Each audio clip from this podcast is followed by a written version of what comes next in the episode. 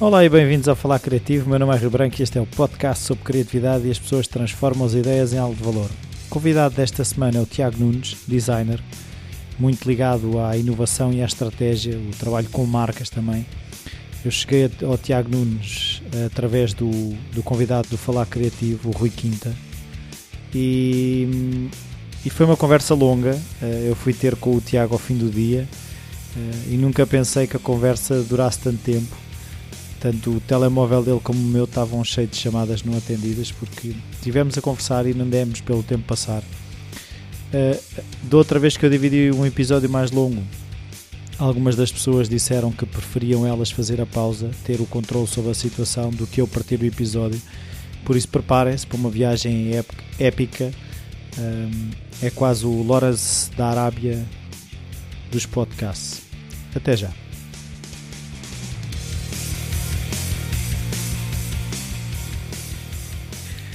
Olá, Tiago.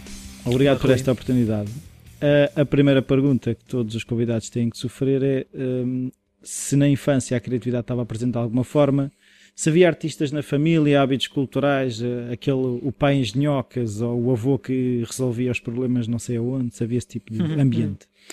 Uh, eu posso dizer que sim, mas sem ser. Ou seja, havia, mas nunca de forma assumida. Ou seja, não tenho presente, pelo menos, ter algum familiar que fosse um assumido pintor, um assumido escultor. Uh, tinha sim, os meus pais, a minha mãe, uh, tem um bocadinho essa veia, essa veia artística. Uh, durante muito tempo tinha um negócio próprio e fazia muito trabalho de pintura manual, rancho de flores, ou seja, essa componente mais plástica talvez e de manejar e construir coisas Uh, se calhar vem por um lado daí.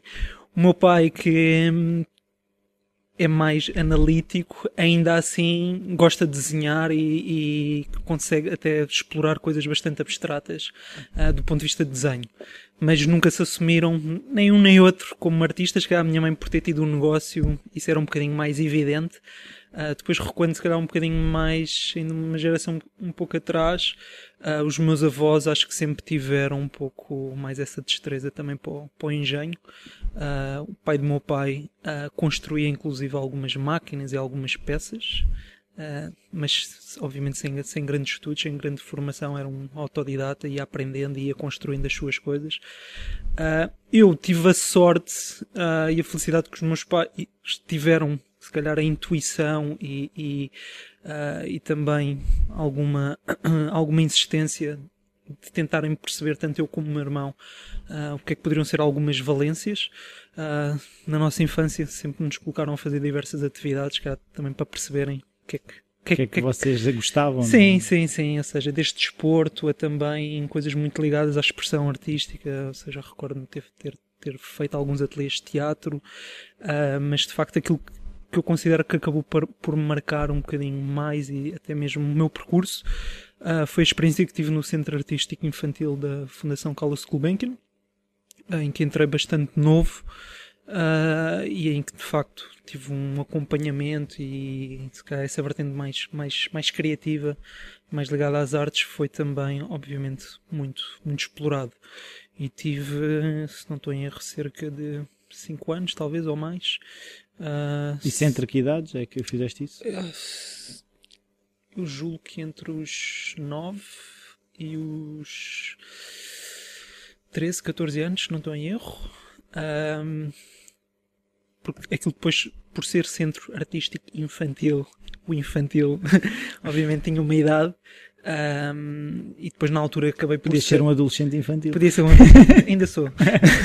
ainda bem. Uh, pronto, na altura depois, depois saí, uh, mas saí, ou seja, tive a felicidade de ter feito uma exposição individual com desenhos e pinturas, pinturas minhas uhum. uh, e depois daí foi um bocado um percurso normal, já um bocado incentivado também por essa, por essa educação, assim.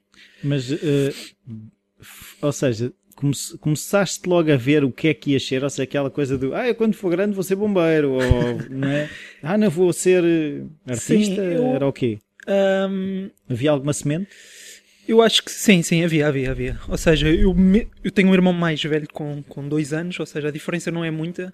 Um, e ainda assim eu gostava imenso de brincar sozinho e, con e, construir as minhas histórias e construir as minhas personagens e pegava nos Playmobilis, que eram os meus brinquedos de eleição, uh, e se fosse preciso construir árvores para criar cenários, uh, fazia. Uh, e passava horas. A minha mãe, inclusive, às vezes diz que, que às vezes tinha que ir ao quarto ver se eu estava tudo bem, porque eu não, não falava, não, é? estava ali, estava ali no meu mundo. Um, e sim, de facto, foi algo que também eu fui sentido que, era um, que tinha gosto, ou seja, gostava muito dessa, dessa, dessa componente mais de artes plásticas. Um, depois, pelo contacto que tive, lá está, com, com, com, com o Centro Artístico Infantil, isso foi, foi, foi explorado ainda mais. Um, quando era pequeno queria ser, queria ser pintor, mas depois percebi logo que pintor não dava dinheiro, então arquiteto. Uh, que é tal. Também não dá dinheiro. Sim, mas depois cheguei ali a, a, no secundário em que comecei a ter, ou seja, entrei no secundário em artes, um, continuação, se calhar um bocadinho lógica, mas no secundário depois tive mais contacto com, com a disciplina de design e com a vertente de design. Uh, e foi aí que me fez. Me fez podia ser um bocado que, a ponte. Sim, poderia ser a ponte. Que se calhar a arquitetura não era bem aquilo que eu de facto queria. Talvez por uma questão de escala, ou seja, gostava de trabalhar coisas mais, uma escala um pouco mais, mais pequena, mais ao nível da mão. Uh, e então acabei por ir depois para as belas artes, para design de equipamento, produto. E aí já, ou seja, mas os teus pais de alguma forma puseram essa questão do, do ganhar dinheiro que tu estavas a dizer, o pintor, ah, é muito giro, só que não ganha dinheiro. Ah, eu acho. Porque há sempre aquela, sim, aquela sim, coisa sim, do tudo bem, isso é muito giro, mas tu para ganhar dinheiro precisas trabalhar. Exato. Não é? exato. Ser pintor, pintor não trabalha. É? Exato. Aí a, a vaguear, a fumar e a beber. Um, se o fizeram, se calhar também nunca foi de uma forma muito impositiva. Quando estavas a dormir. Iam sussurrar ao ouvido. Arquitetura. Não, não sei, não sei. Uh, não, acho, acho que não. Acho que, se calhar, por, por isso ser uma pergunta recorrente quando uma pessoa é criança, que é o que é que queres ser, não é? Eu Sim. acho que também os adultos muitas vezes depois cortam logo pintor, não é? ou soltam um sorriso ou uma Fazes gargalhada. isso nos teus tempos livres. Exato, não é? E bem ou mal, isso acabou por, eh, não sei, condicionar e hum, acabei por seguir o rumo que segui, mais, mais ligado ao, ao e, design. Então, nas Belas Artes tiraste design, mas de algum design específico? Sim, design sim, gráfico, sim. design, design industrial? De sim, industrial. Nas Belas Artes chama-se design de equipamento, mas é industrial, produto. Um, e foram 5 anos de, de licenciatura. Sim e depois saí para o mercado de trabalho, não é? Sim. A luta, tentar arranjar o primeiro, primeiro trabalho.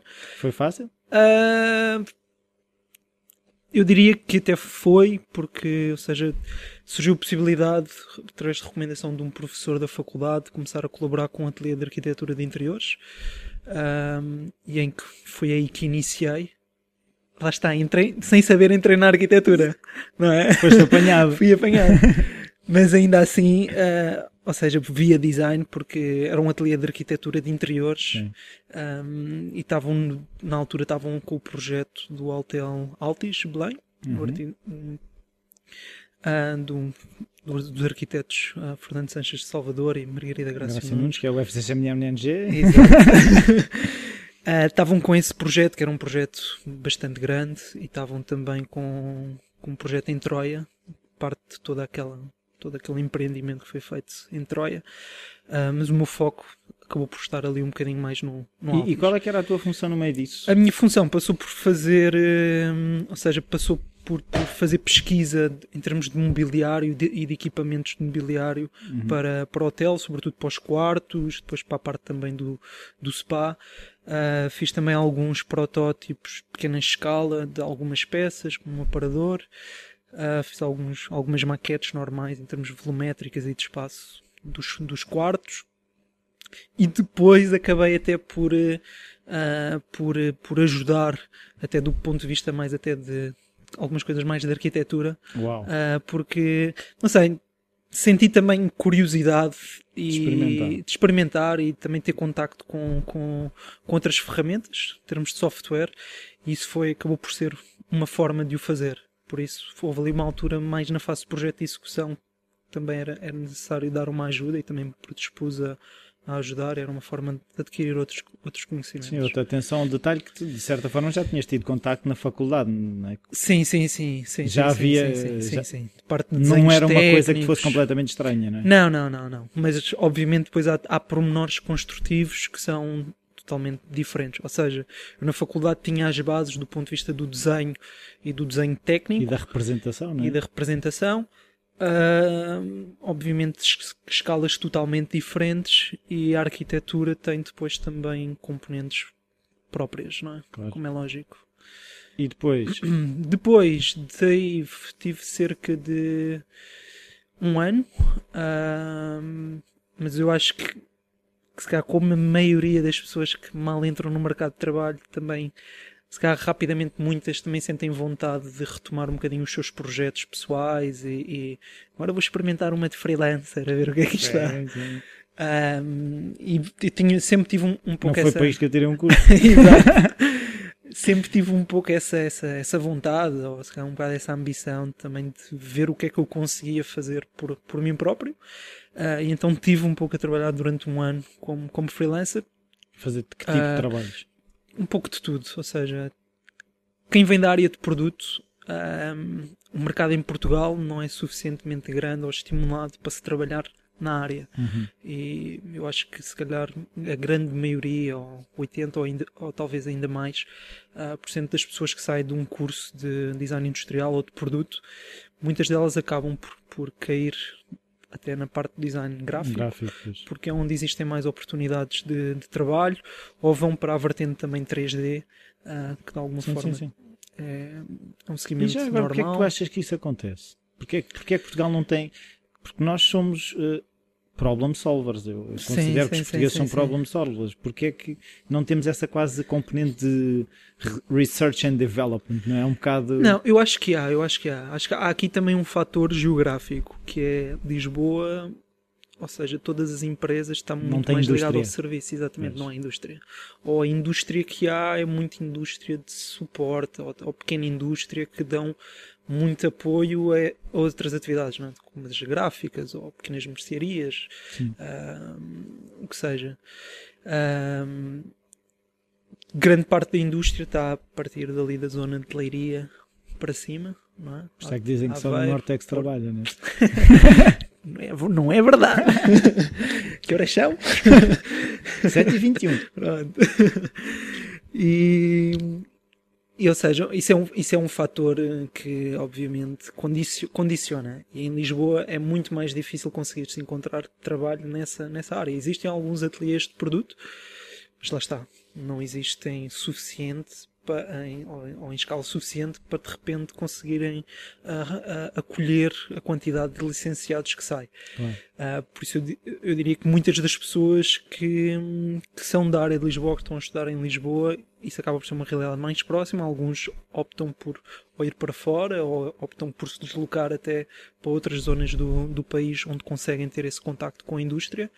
Mas não, Ou adaptar-se é ao fácil. design Ou- gráfico, Ou adaptam-se é? ao design gráfico, exato. Porque as bases por vezes estão, estão lá, não é? Ou seja, a cultura, a cultura de É, design, a sim. cultura visual. E as ferramentas, lá, as ferramentas, ah, muitas delas também. Ah, é uma questão, eu diria, de hum, paixão, obviamente, de pessoas que de facto veem que não, eu quero só fazer produto. Outras pessoas que, muitas delas, às vezes até acontece que começam por, por produto e depois, por alguma circunstância, estão a fazer trabalho mais gráfico e até acabam por Gostar. gostar mais. e apostar. Ou seja, é mais por aí. Então, e, como é, e depois o freelancer correu mal, foi? Ah, o freelancer foi uma experiência interessante, ou seja, do ponto de vista de trabalho, muito design, até confesso que não, não houve muito.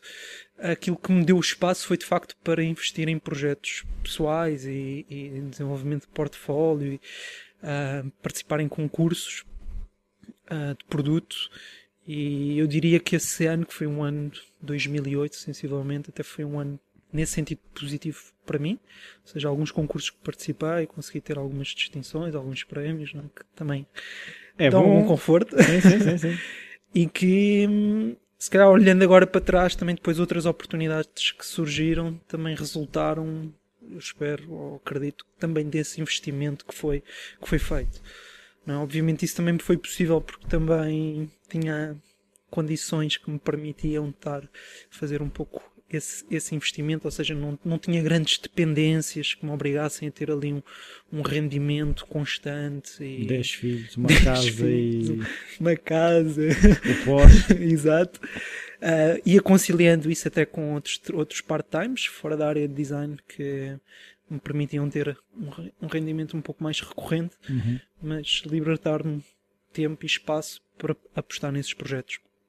Depois em 2009 comecei a trabalhar uh, para a Suj Design Cork, Cork Design, ou seja, Suj Design uh, é uma agência que está muito ligada ao design para a sustentabilidade, uhum. uh, que tinham feito ou tinham iniciado um, proje um projeto de investigação e desenvolvimento, lá está, na área da cortícia, da cortiça.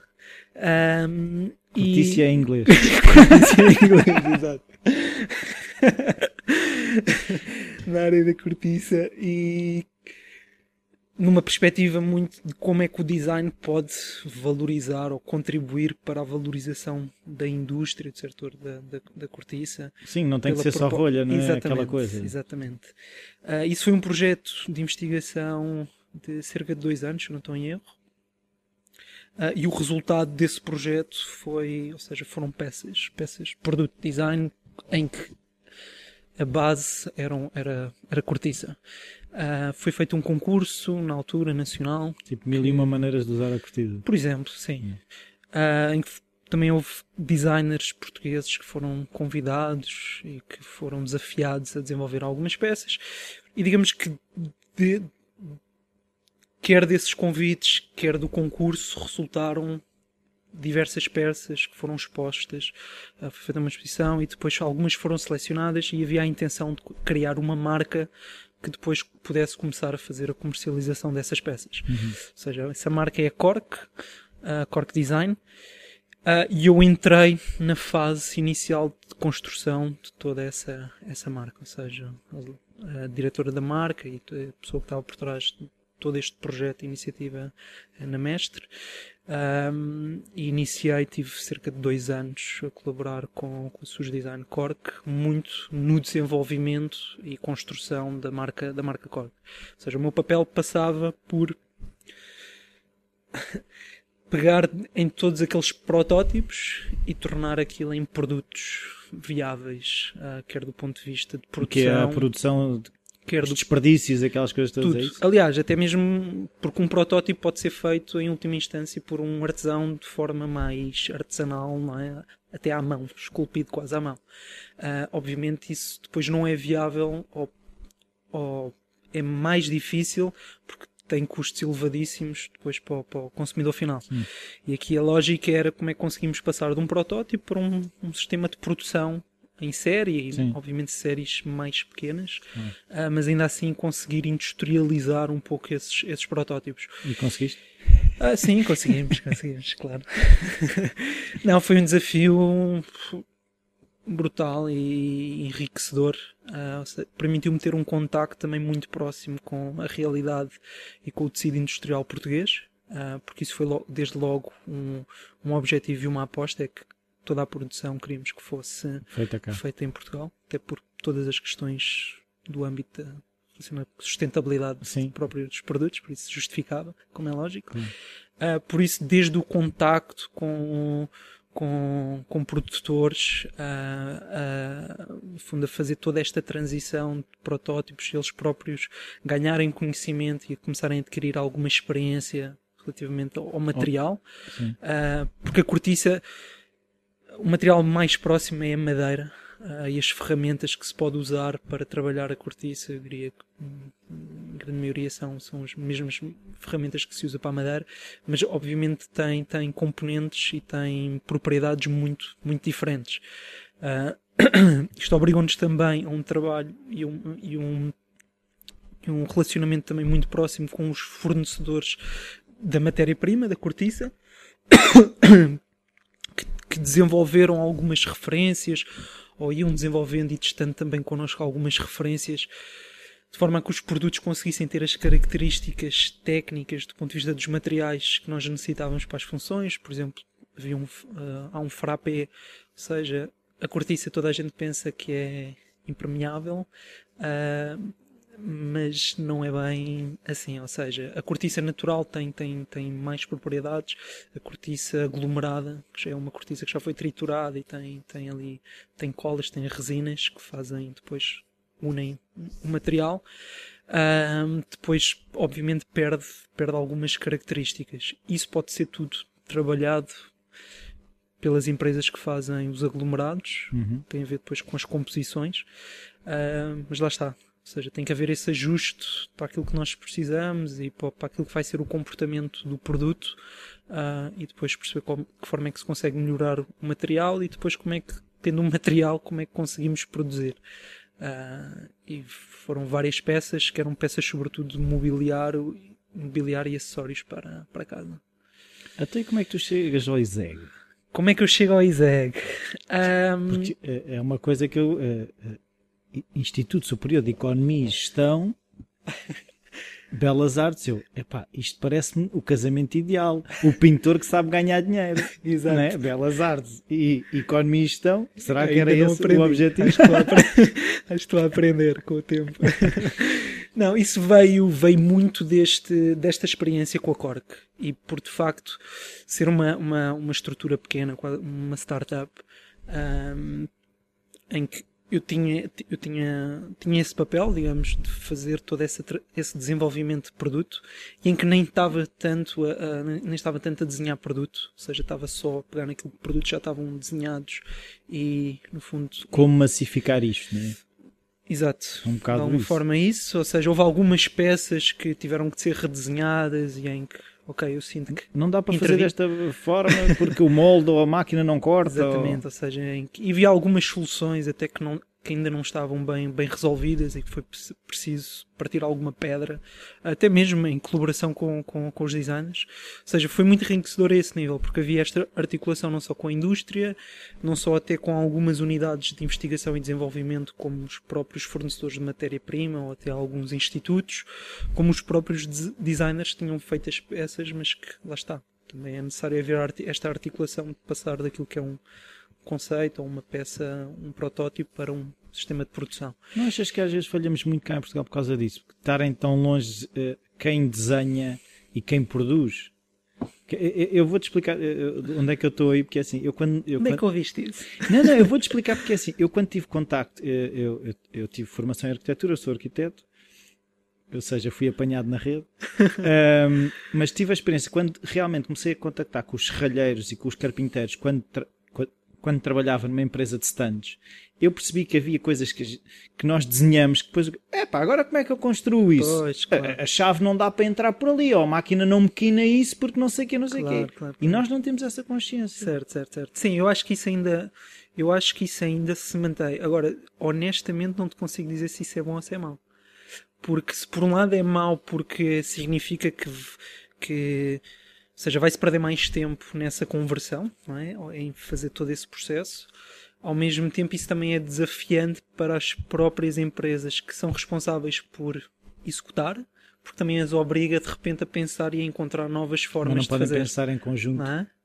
Podem, podem, claro que podem, claro que podem. E o ideal é que, é que, seja, é que seja assim. Vamos inventar uma quinadora nova que agora quina não termina. Ex exatamente, e certamente às vezes isso, isso acontece. Mas, mas sim, eu acredito que ainda exista muito, um desfazamento muito grande. Uh, e sendo um pouco crítico, uh, principalmente as faculdades, talvez, ou, ou, pelo menos eu posso falar da experiência que tive, claro. não vou falar de outras porque se calhar também não, não estou tão por dentro, mas pelo menos a que tive, apesar de ter, uh, ou seja, tínhamos, tínhamos oficinas, tínhamos uma pessoa nas oficinas que dominava tudo e mais alguma coisa mas a verdade é que ao longo do curso nunca houve esta relação de muita proximidade com a indústria. É? E isso obviamente cria, e, e mais que não seja, traz algumas inseguranças para quando nós saímos da faculdade. É? Um, por isso, depois, quando, quando se entra no mercado de trabalho, temos que ser nós a pedalar um pouco nesse, nesse sentido. Um... E até para as pessoas conhecerem isso era importante. É um bocado aquela conversa que estávamos sim. a ter em off, não é? Sim, uh, sim, sim. Uh, eu vejo, por exemplo, o exemplo que me saltou à cabeça foi logo a Universidade de Aveiro é conhecida por fazer um bocado essa ponte sim. entre a indústria e, claro, e claro. a investigação, não é? Claro, mas lá está, eles estão muito próximo da, da indústria, tal como uh, o Instituto das Caldas. Um, está muito bem cotado, é uma boa referência, mas uma vez mais também tem muito essa proximidade com, com a indústria, sobretudo a indústria dos moldes. Um, Lisboa tem esse problema, não é? Está no centro e está longe. Está no centro e está longe. mas eu creio que há formas disso, disso poder ser, disso poder ser ultrapassado, como é lógico. Mas sim, concordo que há, um, há, um, há, um, há, de facto há um distanciamento, ou ainda deverá haver um distanciamento, uh, mas eu acho que isso também pode ser ultrapassado, ou é, geralmente é ultrapassado, e é como digo, uh, muitas vezes eu acho que os designers, às vezes por não estarem tão por dentro das, das dos aspectos produtivos ou construtivos, uh, obviamente tem-se que saber e tem-se que procurar saber os, os mínimos, mas isso às vezes também pode servir de desafio para depois em conjunto com, com os produtores. Sonhar o impossível e fazer é, o exato, possível. Não é? Ou seja, está bem, então, mas se fizéssemos assim, não é? Se calhar, Se até, calhar dá. até dá, não é? E às vezes é um pouco, um pouco por aí. E essa experiência que eu tive na, na, na, na Cork também me provou, também provou muito isso, que é ter os produtores a dizer isto não dá porque vai fazer isto, então, mas vamos tentar. E depois dava. Não. É? Uma gana. e depois dava. Porque, e eles próprios ficavam surpreendidos e, e, é? e, e, certamente aquele conhecimento que de repente se gerava depois era, era canalizado para, para outras coisas. Uh, mas respondendo à questão de tu e o ISEG. Pois é, pois é. o ISEG veio, veio desta experiência, como, como estava a dizer, com, com a Cork, uh, que também se calhar me fez ter um maior contacto com essa realidade, que é o design é muito bonito, mas isto tem que, dar, tem que dar dinheiro. Ou como é que, não é? Ou seja, toda esta, principalmente construção de uma marca e de, e de, um negócio, não é? Como é, como é que isto acontece? Um, e isso começou a criar um bocadinho um bichinho, um bichinho em mim, Uh, eu comecei-me a interessar também muito por essa componente de gestão, ou da gestão do design, ou da gestão de processos de design, ou perceber de que forma é que o design enquanto, enquanto disciplina e o processo que está por trás, uh, como é que isso pode ser melhorado, como é, como, é que, como é que isso pode se tornar mais consciente, como é que isso pode ser evoluído, uh, e também por sentir que isso era uma lacuna no meu, no meu curso, Uh, ou seja, essa falta de ferramentas ou desse conhecimento, ou até mesmo da linguagem da gestão, os stakeholders e os, é? todas essas coisas. Não é nenhuma doença, Blue, não. Blue Ocean, não. um, Levou-me que fosse procurar, ou seja, eu também sentia vontade que queria retomar os estudos, já, já tinham passado cerca de três anos, eu acabei a licenciatura em 2006, em três anos desde que tinha acabado o curso. Senti um, um pouco essa vontade também retomar ou ter mais alguma formação. Uh, mestrados, não havia assim nada que me, que me fascinasse ou que me puxasse, uh, pelo menos em Portugal, ou pelo menos ligado à área de design. Uh, ou seja, estava com algum receio que fosse fazer um mestrado que fosse um bocado uma repetição uh, do que tinha tido na licenciatura. Era só as cerejas no topo, no topo do bolo e já não era outro bolo. Exato, exatamente. Não era, ou seja, se, eu, se o objetivo fosse o canudo. Sim. Não é? Mas não, não, não era, era um título. Né? Exatamente, ou seja, eu, eu nessa fase estava à procura de queria, queria aprender, queria mais conhecimento. Uh, e então achei que hum, poderia ser interessante, um excelente complemento. E na altura o ISEC tinha, tinha uma pós-graduação que unia um bocadinho estes dois mundos. Era tipo, ah! Ouviste que... anjinhos? A pós-graduação uh, tinha o nome de Design Estratégico e Inovação. Ui, ou seja, Design é Estratégico e Inovação. Não, Está lá tudo. Está lá tudo. Um... Só faltava dizer Tiago Nunes à frente. Exato. E tinha a particularidade de uh, ou seja, o corpo docente eram, eram professores da Faculdade de, de Arquitetura da Universidade de Lisboa, da área de design, e professores do, do ISEG, ou seja, tudo aquilo que era disciplinas mais da área da gestão. E não dizer mal uns dos outros? não, não, porque todos dentro, estavam todos dentro da mesma universidade. Por isso, a extinta técnica, não era? Universidade Sim. Técnica de Lisboa, que já não, já não existe. Mas não. Mataram-na. Um... Mataram-na. Não, e acho que daquilo que me recordo, a própria pós-graduação surgiu de um programa qualquer de investigação e desenvolvimento, estava a ser feito na altura, uh, e aquilo foi um bocado uma continuação. Uh, por isso foi. Lá está, foi o. Ah, é? Ou seja, está aqui exatamente aquilo que eu, que eu procuro. E aquilo começou a fazer tudo sentido, não é? Começou, ou seja, porque de repente havia de facto essa, essa articulação. E que não eram uh, mundos completamente distintos. E que não eram mundos completamente distintos, distintos e que só valorizavam um e outro. Ou seja, a componente de gestão ajudou-me a perceber, lá está, o lado do negócio e o lado do cliente, para quem está a, tra a, tra a, trabalhar, não é? compreender quais é que são as dificuldades e também dotar um bocadinho de ferramentas que me permitem ter esse entendimento. Um, e depois do ponto de vista do design, ou seja, tendo a base que eu já tinha da faculdade e alguma da experiência que estava a ter e na altura que iniciei a pós-graduação também ainda estava na, na Cork, ou seja, este contacto também muito direto uh, foi, foi muito enriquecedor porque eu consegui imediatamente transferir algumas das coisas que estava a aprender na pós-graduação. Perceber, ah, isto serve para isto. Exatamente, e isso é, é ótimo, não é? Porque ajuda a ganhar um entendimento muito, muito maior. Uh, eu costumo dizer que se agora se voltasse à faculdade, de certeza que ia absorver muito mais do que absorvi na altura, não é? Porque ia olhar para aquilo de forma diferente, ou seja, ia reter outras coisas que e na altura se calhar não, não isto vai-me servir para isto. Exatamente, exatamente. Mas acho que ainda, ainda, ainda lá voltamos. um, e, e, de facto foi, foi, foi, foi um investimento que sinto que valeu totalmente a pena. Uh, foi valeu totalmente a pena. Uh, porque achei que estava bem articulado achei que valorizou imenso uh, e correspondeu às minhas expectativas. E que fazia todo o sentido e né? que fazia todo o sentido. E deu-me lá está deu-me um bocado esta, esta bagagem esta confiança para entender mais o mundo o mundo dos negócios que os designers quer queiram ou não estão sempre afetos mas não seja por trabalharem para, para eles. Claro um, e perceber de que forma é que o design pode funcionar mais até como uma ferramenta estratégica e não tanto operacional. Ou seja, muitas empresas veem o design, olham para o design como uma coisa mais operacional, que é agora faz meio um, um flyer. Claro. Um, é só para vender, já está tudo feito. Exatamente. Mas que também me permitiu. Desenha-me o site e a caixa. Exatamente. E mete isso bonito, sabes? É, é bonito. tem de ser bonito. No final tem de ser bonito. Um, e pronto, este, eu, a pós-graduação me permitiu-me perceber que o design pode ter um papel ou pode ter uma relevância muito maior, ou seja, pode contribuir para tomadas de decisões não é papel de embrulho, estratégicas né? da empresa, não é? Ou seja, pode ajudar a empresa a, a descobrir novas oportunidades de mercado, pode ajudar a empresa a validar algumas ideias que tem de forma com, ou seja, tentando minimizar o risco, pode ajudar a empresa a, a definir estratégias de comunicação e de marketing. Seja, no fundo, aquilo que eu sinto é que, e acho que isso tem vindo a ser um, uma tendência, um, e se olharmos para aquilo que tem sido sabe, as notícias e as, e, a, e, e as tendências do, daquilo que tem sido o papel do design, principalmente lá fora e nos Estados Unidos, em que se vê os designers a ocuparem, é?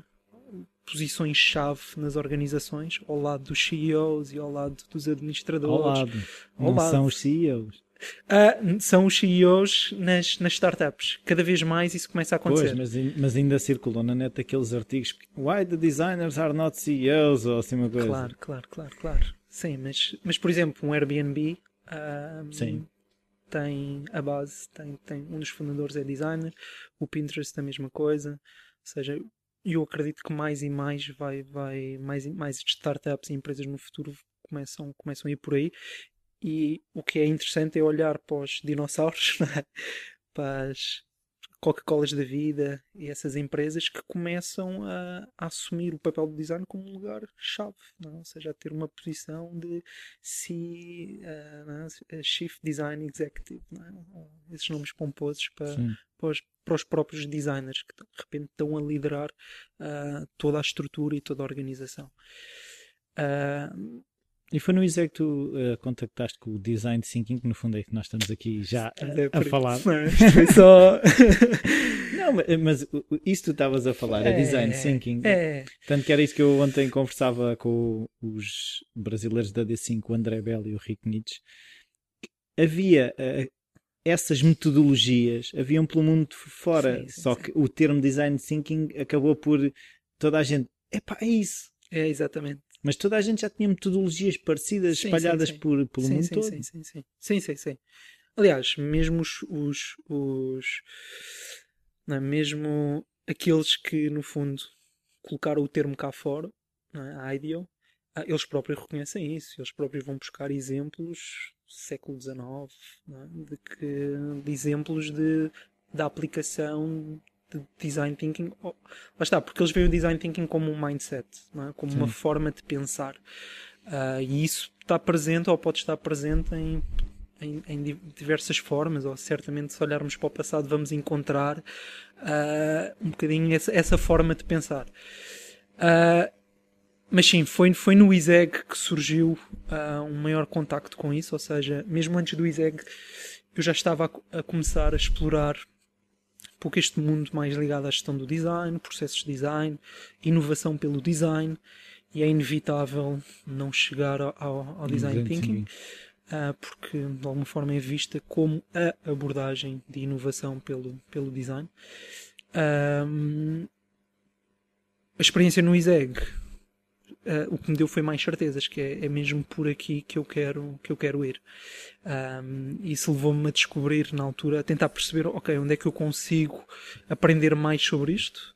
Onde é que eu consigo aprender mais sobre isto para além dos livros? Uh, cheguei à D-School em, em, Stanford, mas era longe, era longe, e um bocadinho, um bocadinho Puxada. puxadote. Uh, um investimento, obviamente, considerável. Depois, a D-School em Stanford, eles só. Ou seja, aquilo está feito para os alunos de Stanford, ou seja, significava que eu precisava de estar inscrito de alguma forma em algum curso em Stanford para depois conseguir entrar na D-School, o que é, ou seja, muito complicado. Pronto, depois percebi foi que havia, como lá, aqui uma escola irmã da D-School de Stanford, que tinha, ou seja, exatamente irmã, ou seja, fundada ou o mecenas da Discool de Stanford era o mesmo da Discool em Berlim, em Potsdam, nos arredores de, de Berlim, uh, que foi fundada pelo Sr. Hasselplattner, que é o Hasselplattner, uh, que é o chairman da, e o fundador da, da SAP, da SAP Softwares, uh, que foi quem, no fundo, investiu na construção da Discool em Stanford e depois decidiu criar a Discool no seu próprio instituto uh, em Potsdam, ou seja, na zona de Berlim. E esse instituto tinha a particularidade de, primeiro, estava completamente aberto a qualquer pessoa de qualquer país. Segundo, quem tivesse matriculado, isto na altura, quem tivesse matriculado ou tivesse ainda a frequentar, ou tivesse a estudar, digamos, principalmente ao nível de licenciatura ou mestrado, uh, não pagava, não pagava ou seja, não havia, não havia FII. Que chatice. Eu aproveitei a deixa da pós-graduação uh, por estar a estudar. Claro, estar não era mentira. Conclusão, não era mentira nenhuma. Fiz a, a candidatura uh, e fui, fui aceito para o chamado D-Camp. O D-Camp é um fim de semana de seleção. Ou seja, eles chamam cerca de 140 pessoas e depois ficam à volta de 80 e são dois dias já um pouco de imersão no, no processo. Uh, na abordagem. Lá está. Existe muito esta, esta distinção. Mindset. Mindset, exato. Eu pessoalmente não gosto muito de falar de processo, prefiro ver mais como mindset, ou uma abordagem é um bocado similar.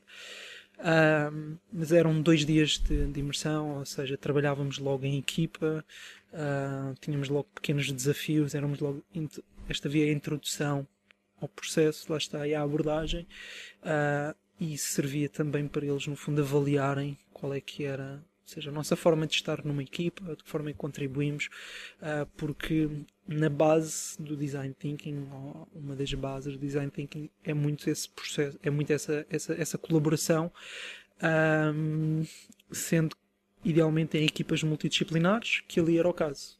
Ou seja, desde pessoas da área de gestão, arquitetura, engenharias aeroespaciais, uh, medicinas, cabeleireiros, designers. Um, ou seja, eu tive a, a, a felicidade de, de, depois ser selecionado e mudei-me para, para Berlim. Uh, foi meu primeiro, minha primeira experiência também fora, fora do país. Algo que eu também já procurava. Uh, por isso foi assim um bocado... Uma internacionalização. Sim, uma internacionalização. Uh, não, sempre tive essa, essa, essa vontade de, de, viver fora, ter um bocado essa experiência de viver fora, e isto foi a oportunidade perfeita, não? ou seja, poder estar a, a, aprofundar conhecimento de uma coisa que me interessava e ter, ter essa experiência. E foram, foi sensivelmente um ano, ou seja, eles têm aquilo dividido em dois semestres, um, cada semestre três, por três meses, chamado Basic e Advanced Track, em que se vai a, di a, diferentes níveis de profundidade, quer nas ferramentas, quer no processo, uh, e em uma abordagem muito de fazer, ou seja, de aprender fazendo. Uh, ou seja, todo o programa curricular passava pelo desenvolvimento de projetos, sempre em trabalho de equipa, equipa de 5 a 6 pessoas. Uh, lá está, pessoas de áreas totalmente diferentes. eu posso dizer que no meu ano, acho que éramos à, volta de 70, 70 pessoas talvez sete designers. Tudo o resto vinham de áreas completamente diferentes. E isso foi só isso só por si já foi uma aprendizagem, não é? Porque de repente estamos a estamos a lidar com pessoas que têm formas de pensar completamente diferentes. Trabalhar o músculo da empatia, não é? Exatamente. Uh, até mesmo de, do ponto de vista de equipa. Isso. E, e o Rui, o próprio Rui Quinta, passou, passou depois pela mesma, pela mesma experiência e é daí que também que um pouco nos conhecemos. Uh, mas de facto, essa componente de trabalho de equipa de pessoas que, que são muito diferentes e todo o desenvolvimento de projetos e o processo são, são bastante intensos. Uh, tem que haver ali uma componente até mesmo psicológica e de psicologia ligada às equipas que é, que é muito forte. Uh, porque lá está, são, são visões totalmente diferentes uh, e que muitas vezes chocam. E, e o interessante é, é, perceber que esse confronto é altamente produtivo ou pode ser altamente benéfico para se chegar a uma é solução. energia. É? é, sim, sim, sim. Às vezes doloroso, mas, mas estimulante e desafiante, não é? Porque de repente lá está, temos que, temos que conseguir. E os designers às vezes têm, têm, têm, são entendidos por ter um bocadinho este, este um problema de, de, ego, não é? é. Uh, e isto também ajuda nesse sentido. Uma peça que, com design. Uma peça com design, claro. É sempre mais valiosa. E o interessante ali foi que isso nunca foi a preocupação. Ou seja, durante aquele ano inteiro que eu estive ali, em que se falou imenso de design, e em que se trabalhou imenso design, nunca se trabalhou o design do ponto de vista isto é bonito ou isto é feito. E lá está, uma vez mais correspondeu àquilo que eu procurava. Uh, posso dizer que o que mais me contribuiu foi para ter uma consciência do processo de design. Um, ou seja, aquilo que eu senti foi que eu saí da faculdade, fazia as coisas, mas para mim não estava muito Faltava evidente como é que aquilo era, ou porquê e como é que aquilo era feito. E perceber a importância que uh, algumas disciplinas que eu tive podiam contribuir ou, ou, ou, deveriam contribuir para, para a minha profissão e para, para o meu trabalho. De eu estar também há pouco ter dito que se hoje voltasse atrás ia aprender coisas, ia absorver e olhar para as coisas de uma forma totalmente diferente. E esta experiência em, em Berlim fez-me ter um pouco esse processo de, de, de consciencialização, não é? Obviamente também uh, certamente elevado pela experiência profissional e estudos complementares, que obviamente também me faziam perceber que, por exemplo, a componente antropológica, que é fundamental e é bastante importante, ou seja, toda a parte comportamental de facto perceber as pessoas que é, Centrado que é no utilizador, na Exatamente. E eu tive antropologia, antropologia na faculdade, não é? E não ligaste Mas- pevas. Liguei achei. Até liguei e achei interessante, mas senti que podia ter contribuído muito mais e enriquecido muito mais. ah, Do género, sim, mas para que é que isso serve? é? Essa componente do para que é que serve Eu- é importante eu- para nos. É, eu acho que, que- acho que é aí que, que às vezes as, as faculdades ou os programas curriculares às vezes falham, que é nós temos aquela panóplia de disciplinas, alguém pensou aquilo e, f- E sabe certamente porque é que sabe aquilo porque é que aquilo é importante, mas isso nunca é, nunca é explicado, não é? Ou seja, eu acho que aqui, para mim teria sido ótimo no primeiro dia da faculdade terem-me dito o vosso programa é este, não é? Ou seja, vocês vão ter estas disciplinas ao longo dos 5 anos ah, e para um designer, tipo, esta disciplina pode Faz contribuir desta isto, forma, não é? desta, desta, desta, desta.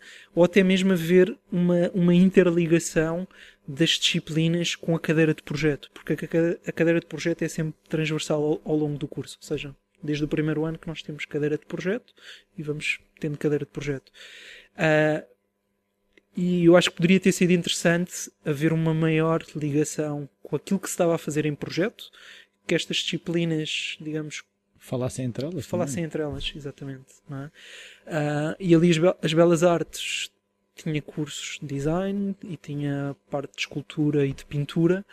Estas disciplinas de antropologia eram dadas Os seja, mesmos professores. mesmos professores e para eu tinha aulas com alunos de pintura, tinha aulas com alunos de escultura e como é óbvio tem que ser dado tudo de uma forma um pouco mais abrangente ah, e um pouco mais superficial para conseguir chegar a estas diferentes pessoas.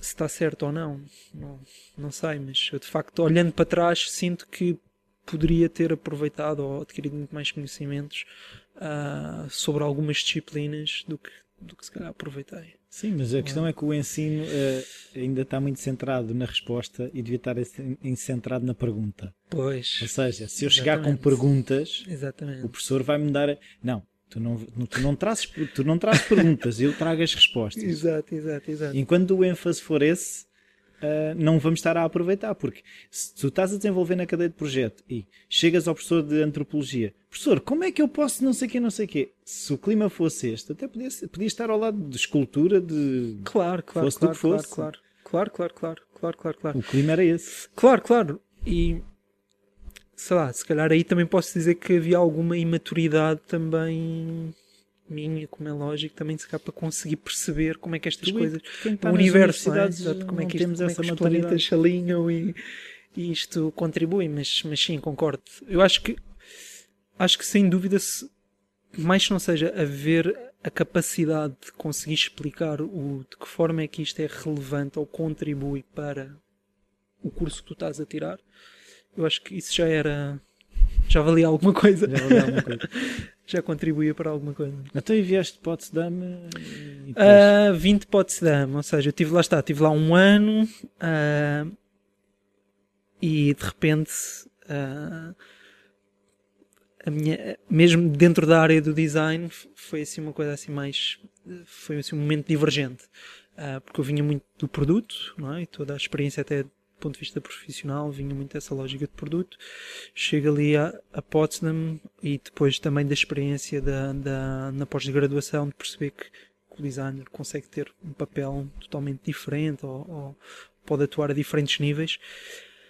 Ah, mas de facto o design thinking ainda faz, ou seja, ainda explode mais essa, esse, esses limites, não é? Que é Não há principalmente limites? não há limites, principalmente quando temos pessoas que nem sequer estão, não são designers e estão ali a, a, a debater connosco ao mesmo nível ideias altamente fundamentadas e a fazer as coisas que nós fazemos, não é? Ou seja, dá para perceber que, que, que estas pessoas também têm essa capacidade, não é? Obviamente nada retira toda a experiência que eu tive para trás e a educação, como é lógico, não é? Mas se, se houve coisa que me fascinou nesta experiência foi, foi assistir ao desbloquear criativo de algumas pessoas.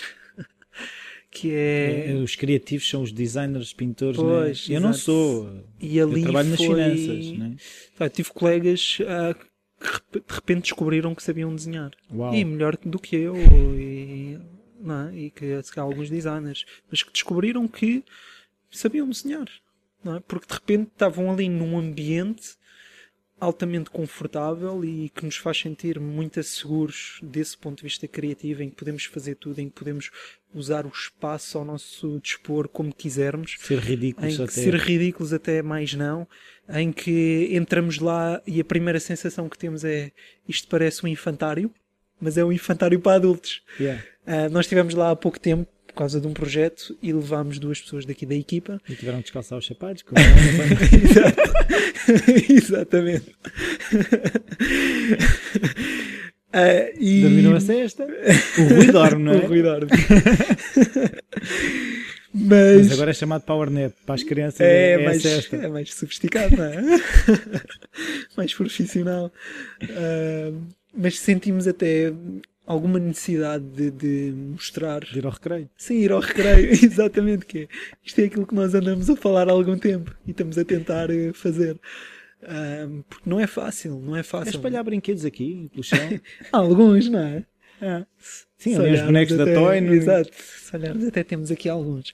Mas ainda assim às vezes não é fácil, porque a experiência que eu tive e que o Rui teve é de tal forma, foi de tal forma intensa que aquilo às vezes só passando por, por aquilo é que, é que se consegue. Podem falar daquilo, mas. Sim, ou seja, hum, há pessoas que. Atenção, eu tive, tive, vi pessoas que também de repente rejeitaram aquilo e não se identificavam de todo com aquilo. É? E algumas até abandonaram a meio, abandonaram, é normal, não é? que não tem Só que chegar a toda a, a brincar. gente. Só, exato, foi o que eu, foi o que eu me perguntei a mim próprio, como é que é possível? O trabalho deve ser uma coisa séria. não, mas porque não conseguem va valorizar aquilo, ou... lá está, são nem toda, nem toda a gente pois é, tem o design thinking para, não é só post-its, não é? Exatamente. há pessoas que ainda vão naquela onda. Ah, Sim, colar post-its na parede sim. eu também faço. Sim, sim, sim, exatamente. Uh, e mesmo a D-School, atenção, tem um problema que é depois a conversão de toda aquela aprendizagem para um contexto profissional. Porque a maior parte das empresas, ou eu diria quase nenhuma, dá aquele espaço ou aquela liberdade uh, que nós temos ali quase durante, durante um ano. Uh, e nós temos momentos, uh, ou seja, este Basic Track, este primeiro semestre, acaba com um projeto de seis semanas uh, já com um cliente, ou seja, existem já empresas que estão. Contratam os serviços da, dis Exatamente. da, da Disco, não é? Ou seja, dentro desse, desse âmbito, que sabem que vão ter um grupo de estudantes ou de semi-profissionais que vão, que vão estar a tentar resolver os problemas deles. E depois o, o, o, segundo semestre são três meses, são 12 semanas só com um parceiro. Mas ainda assim, muitas vezes, ou seja, a taxa de, eu diria que a taxa de sucesso é? de projetos que, de propostas que são apresentadas e depois são implementadas até mesmo pelos próprios clientes ainda é diminuto, é? Ou seja, porque depois também estão muito fora. Ou às vezes estão muito fora, ou vamos, vamos lá ver, aquilo que nós que também que se consegue apresentar ao fim de tão pouco tempo também muitas vezes são conceitos.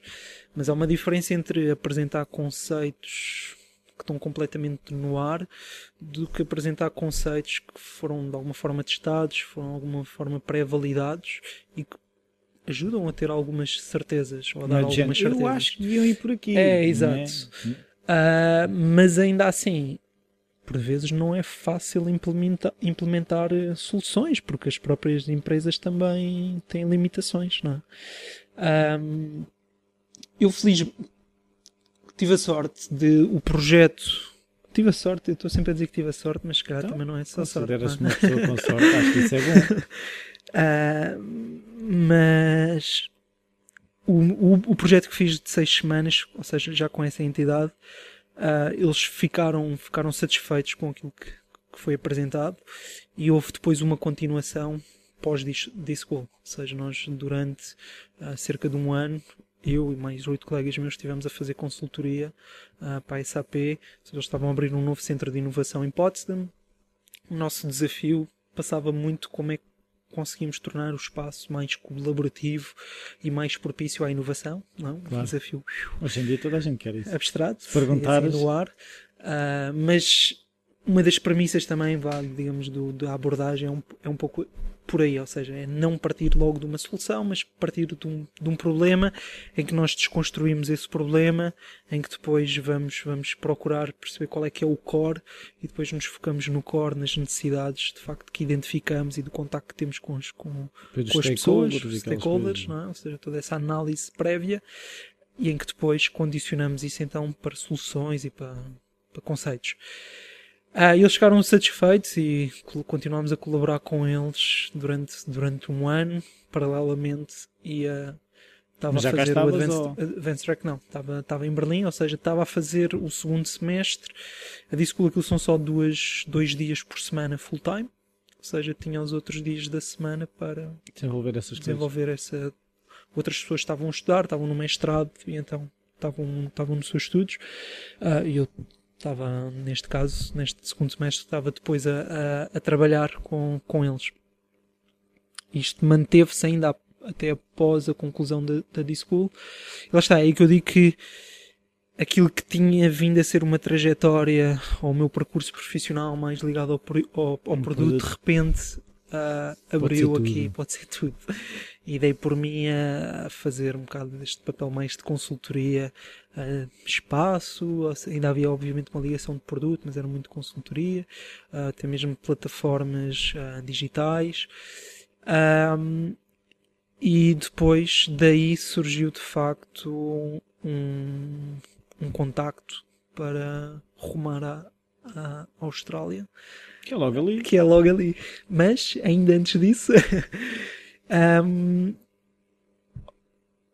ou seja, eu, eu e o Rui, Rui Quinta já nos tínhamos conhecido, estudámos lá juntos e aquilo que. Isto voltando um, aqui um bocadinho atrás um, aquilo que, que, que, sentimos quando saímos da, da D-School e depois de eu ter completado estes trabalhos também mais de consultoria lá, foi que, ok, vamos, vamos pegar naquilo que aprendemos e vamos, Pôr vamos fazer. Não é? vamos, vamos chegar na prática.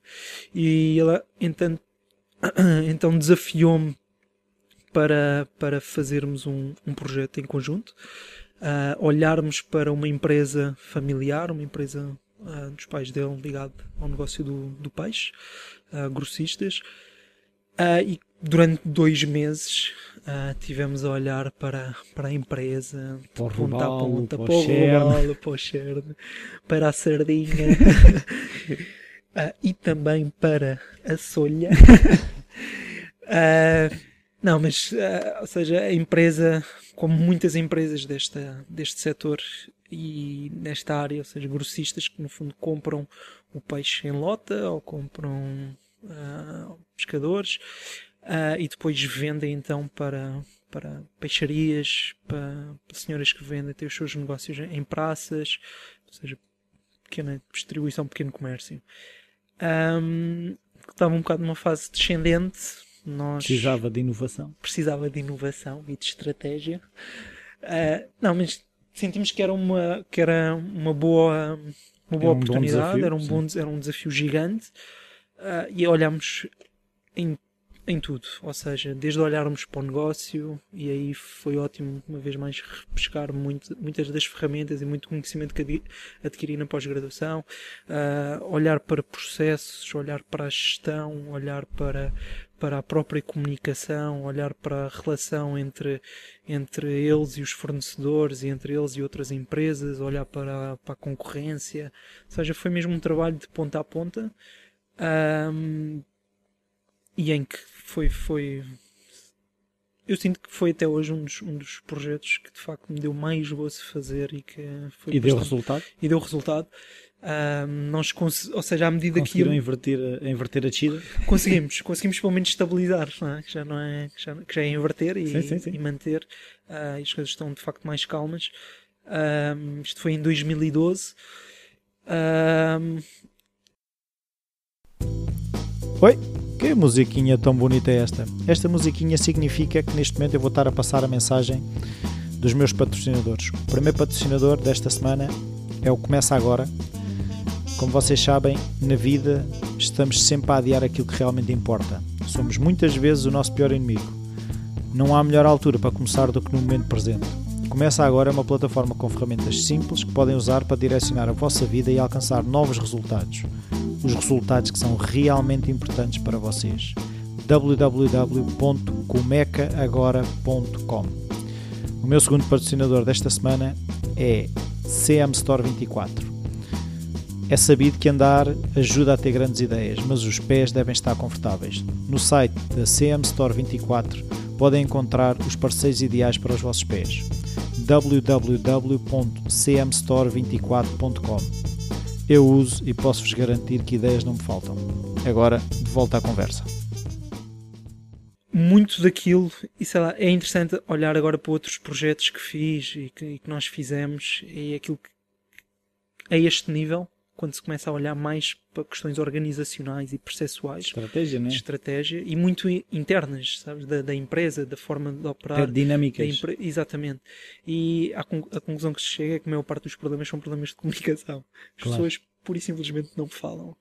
Um, e numa empresa familiar em que temos quatro, quatro pessoas, ainda uma pessoa ainda pensa como é que isto é possível, mas de facto acontece e é normal.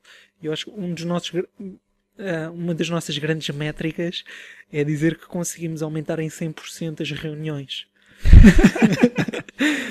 Porque de facto não existiam, claro. Não é? e, e, isso foi um fator de mudança. Consegui meter as pessoas a falar e a dialogar e uh, isso resolveu imensos problemas. Resolveu imensos problemas, uh, mais que não seja ou seja, conseguiu dar alguma confiança às pessoas, porque de repente todas estavam a par, quer das dificuldades de cada um, é? das funções que tinham e Try do papel walking que in tinham, my shoes, né? é? também é um bocadinho e, isso. E levou ali a um maior alinhamento entre, entre eles.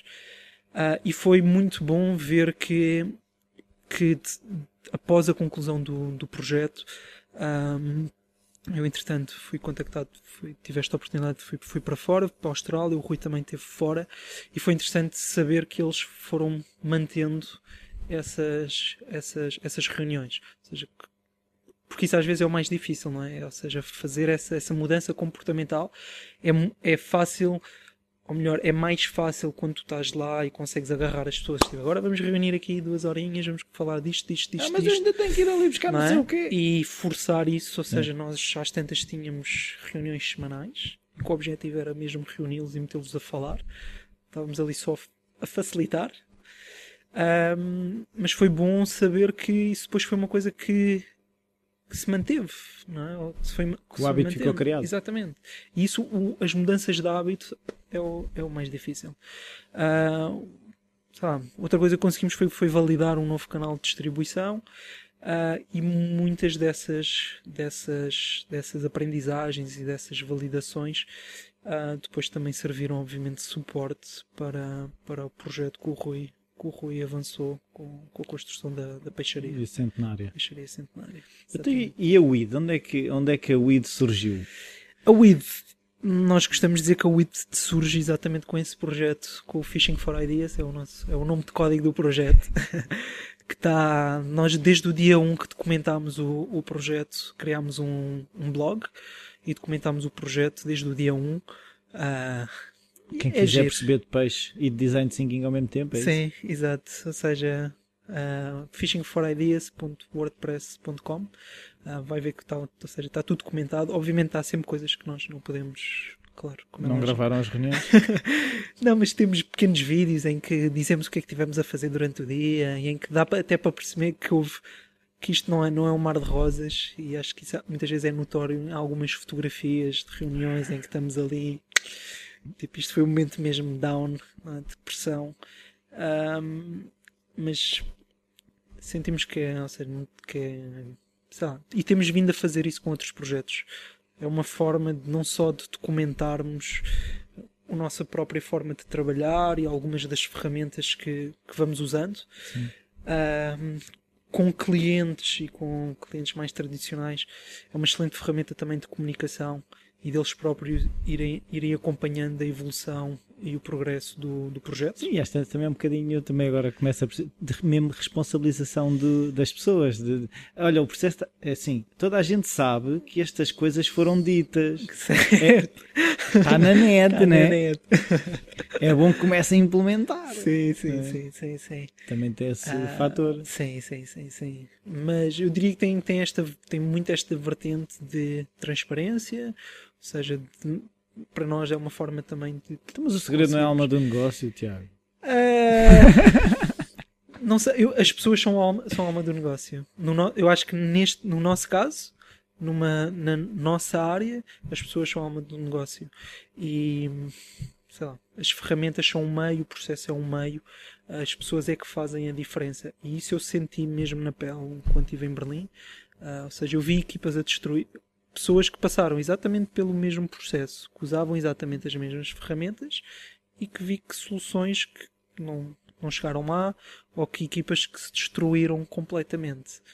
E outras que trabalharam bem, ou seja, e, e na base está as pessoas e a capacidade que as pessoas têm de contribuir para o projeto, contri- contribuírem entre elas, de se ajudarem a espicaçarem-se, a- de conseguirem perceber quando uma pessoa não está, não é? acordou com, com, com os pés do outro lado da, da cama. Ahm, por isso eu acho que se calhar isso é, é a razão pela qual nós não temos de facto um No problemas design thinking em- tem em que se deixar o ego à porta, é isso? Eu não sei se tem que se deixar o ego à porta. Eu acho que o ego pode ser também imp- importante. Mas se não seja, às vezes também cria este confronto e este diálogo. que também é, é giro. Também é salutar. Também é de saltar. no recreio à porrada. Exato. no final somos todos amigos. Não é? Ahm, mas, mas sim, mas o, o processo ou a abordagem empurra-nos muito, mais que não seja isso. E às vezes somos confrontados e temos que deixar um bocadinho o ego de lado. A solução é mais importante do que ser eu a dizer ah não, fui eu que dei a ideia de não sei o quê, dúvida, não é? Sem dúvida, sem dúvida. Sim, sim, sim. Eu acho que é isso que se, que, que, que se retira, não é? E eu pessoalmente, ah, isso sempre foi um, algo que, que sempre tentei procurar ou tentar perceber até que, até que ponto é que nós somos donos das nossas próprias Ideias. ideias.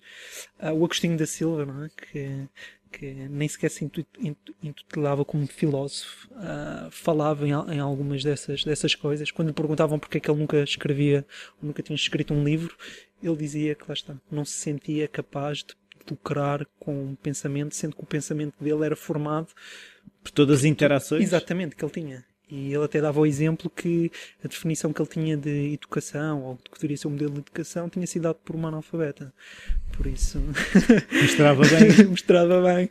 Ah, e isto sempre fez, não sei, sempre fez-me pensar um bocadinho até que ponto é que nós de facto somos donos das nossas ideias, porque uma ideia muitas vezes não é mais do que uma associação de uma ou várias ideias. Por isso, nós até podemos dizer que somos os gajo- o gajo idiota que conseguiu fazer essa associação, mas se alguém não tivesse pensado no que está na base dessa ideia, aquilo também não existia, Claro. não é? Por isso, é sempre, não sei. Assim, se fôssemos pensar, é assim, se não tivessem inventado o MP3, o Steve Jobs não se tinha lembrado do iPod, não é?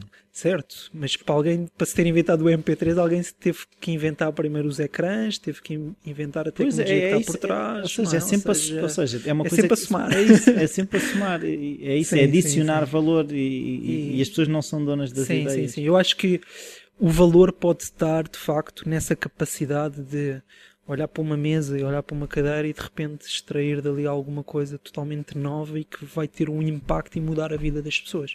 Isso, obviamente, tem que ser reconhecido, não é? E a pessoa. Então, quando vocês entram, por exemplo, numa empresa e põem as pessoas da empresa a trabalhar no fundo para vocês, não é? Sim. Porque Acontece É importante- várias vezes. é importante isso. Ah, não há aquela, então, mas vieram-me estes gajos de fora, põem-me a trabalhar, a ideia até foi minha e os gajos agora até apresentam fatura, não é? Estás a perceber, não é? É, perceber. é- é que pessoas- tipo, a ideia foi minha. Felizmente isso não aconteceu, nunca aconteceu, essa, essa questão do- de questionarem isso. Ah, mas nós até vemos isso ao contrário. Ou seja, para nós Se vocês até... não entrassem, eles nunca tinham ideia. Sim, e para nós até é bom que. Ou seja, o nosso papel às vezes até pode ser esse. Que é levar o cliente a chegar E a por perceber- ele próprio à, à ideia. E isso só tem, só tem valor, que é, primeiro, se nós não sentirmos que aquilo também está alinhado com o que nós achamos que está, está certo, o nosso papel também é, obviamente, Calce. de forma muito educada, Calce, ninguém te perguntou nada. bem, podemos pensar ou propor, eh, é? Sim, isso, mas também Certo, mas isto vai dizer que isso, isso também só nos facilita. Que é a pessoa está. hum, Ou seja, de repente temos, temos o. Temos, ou seja, a pessoa já está envolvida no próprio processo, a pessoa ah, já sente. O facto da pessoa sentir que, que, que, que aquela ideia lhe pertence, para nós isso é bom porque já esse sentido de já estás a ensinar a pescar e não é só dar o peixe, não é? Claro, exatamente. E significa que, que certamente a ideia vai ser, vai ser implementada, porque mais não seja, existe esse, essa. Se é minha, eu vou pô-la em prática. Exatamente. Existe essa, essa- esse sentido de pertença ah, e de responsabilidade sobre o que está que está a ser feito e está a ser executado. Ahm, eu acho que isso só, isso só, só valoriza e só favorece. Agora, nem sempre funciona. Ah, aí posso dizer que, que não, ou seja, há clientes que de facto até mesmo eles muitas vezes impõem um bocadinho essas barreiras, que é que é, pá, vocês são os tipos que nos têm que trazer as soluções, nós não queremos estar envolvidos no processo de chegar até elas. Nós tentamos trazê-los sempre que possível, Claro. mas às vezes sentimos que Também alguns clientes estão- obrigar, é? Sim, às vezes sentimos que alguns estão mais predispostos, outros menos pre- predispostos. A nossa vontade, de facto, e a, a nossa base e a forma como encaramos os projetos passa muito por aí. A nossa ideia até é, é conseguir ter pessoas do lado do cliente que estão ativamente envolvidas no projeto desde o dia 1, Uhum. ou seja, quase como se fizessem parte da equipa de projeto, assumindo que nós quando aceitamos um projeto temos uma equipa do nosso lado, seria como de repente temos duas pessoas do cliente que estão integrados nessa equipa e que vão acompanhar o projeto desde o dia zero até à entrega. Mas nem sempre é, é possível, mais que não seja por uma questão de agendas e. e... Lá está, às vezes Então, não, não é fácil. Agora, eu, no, no fundo, eu agora também queria perceber se tu tivesses de fazer aquela coisa muito típica que é o, ele, como é que é? o elevator pitch. Ai, O que é que é o id? o, o Rui é que é bom. É que é, É? bom. Ele é que é o pitcher, Ele é que é o pitcher. ele é que anda de elevador. Exato. Encontra- encontramos o Rui. É pá, tu não sais daqui. Está ele para cima e para baixo a treinar. Ele é que. Ele é que é o, ele é, que é o homem da comunicação, pá. Não, a WID. A WID é uma, é uma. Ou seja, na base, a WID é uma consultora, uma agência de estratégia, de design. Ahm, aquilo que nós sentimos, ou, seja, ou o que está na, na nossa base de trabalho, é de facto. E é, é, impossível, é impossível negar isso, porque. porque está na Gênesis, ou seja, esta experiência que nós tivemos em Berlim, na D-School, esta forma de trabalhar, ah, aquele contacto, ou seja, nós queremos, queremos criar essa, essa cultura dentro, desse, dentro da empresa, queremos conseguir vir a ter pessoas de diferentes áreas a trabalhar connosco, queremos conseguir envolver cada vez mais o, o, o cliente, ou seja, que o processo seja cada vez mais colaborativo com, Aceitam com o arquitetos? cliente. Aceita- Aceitamos arquitetos. A sério, a sério. Não? Então Ah, amanhã queres é que eu entre? Às 9 e 20. Todo- Os outros chegam todos às 11, mas podes vir às 9 e 20. Exato. E é bom que tragas pastéis de nata. Exato, exatamente. Ahm, aquilo, o tipo de projetos que temos vindo a fazer são, são mais projetos de marca, porque sentimos que a marca, ou os projetos de marca, ah, é uma forma mais, mais, mais fácil de, de conseguir demonstrar ou de explicar aos clientes a forma como trabalhamos e a forma como o design pode contribuir e valorizar o negócio deles. Ah, é uma forma de criar uma relação ah, e, de- e é, É um pé na porta. é um pé na porta e estar a trabalhar estar a trabalhar a marca inevitavelmente está-se a trabalhar o Tudo. negócio o negócio, o produto, o serviço, ou seja, está-se a trabalhar Vocês têm que tudo. perceber tudo, não é? exatamente A partir do momento em que se faz o mapa de stakeholders, tem que lá estar tudo. tem de lá estar tudo e a marca no fundo está, está a refletir aquilo que a empresa faz por isso nós não conseguirmos perceber o que é que a empresa faz ah, e não conseguirmos entender bem Como é o que que é vais criar uma marca, não é? Claro, não é? ou seja, por isso esse tem, tem servido como, como digamos, como, como a, abordagem ou a forma de nós conseguirmos uh, estar a desenvolver mais, mais projetos. Um, mas já temos, obviamente, outras experiências e outros, outros contactos, uh, pessoas que também, obviamente, já nos conhecem de outras, de outras experiências que tivemos, em que estamos também a fazer muito mais projetos de consultoria estratégica ou projetos de inovação.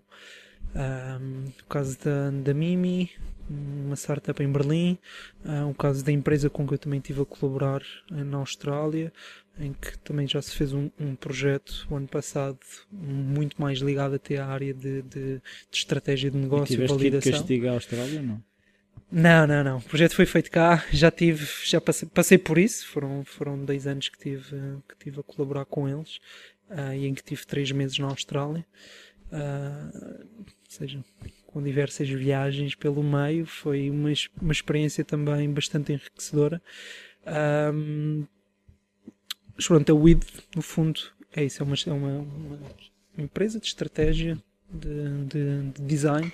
Uh, no fundo, usa, usa o design como uma ferramenta estratégica para as, para as organizações Pois eu também encontrei na, na, no, na investigação que estive a fazer o detetive Rui Branco que, tu, que, tu, e o Rui também vão dando umas formações. Encontrar algumas fotografias de institutos, não sei de onde, em que vocês vão, vão dar umas formações. Como é que. Já participaste numa? Não. Participei numa flash, uma flash, flash session e Sim. como não começou a horas por causa de alguns portugueses, eu tive que me ir embora antes de acabar. É verdade, é verdade. É, é verdade. verdade. Tive muita pena. Porque, é verdade. Mas pronto.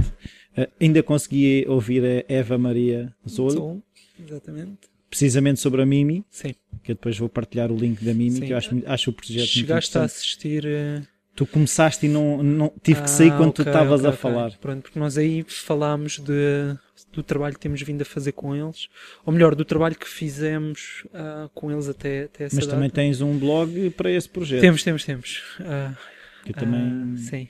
Também vou partilhar o link. Vais partilhar, ótimo. Isto aquilo vai ser uma lista de links. Lista. Vai parecer tipo o podcast do Tim Ferriss. Aquilo. Uh, como é que é ser agora uh, o evangelizador da mensagem do design thinking? Nós nem.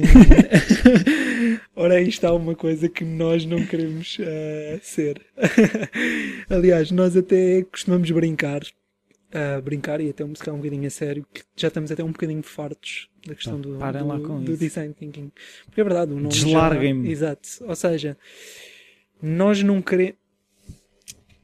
Isso tem sido, se eu olhar, ou se nós olharmos para aquilo que tem sido a maior parte das pessoas que saem da Disco, ou saíram da Disco onde nós estivemos em Berlim, um, o que tem acontecido é são criados grupos, tipo espécie de networks é? de pessoas e nós, tanto eu como o Rui, temos as nossas, ou são criadas empresas de consultoria que estão sobretudo a fazer um bocado esse, esse trabalho, ou seja, vão fazer workshops, workshops, workshops.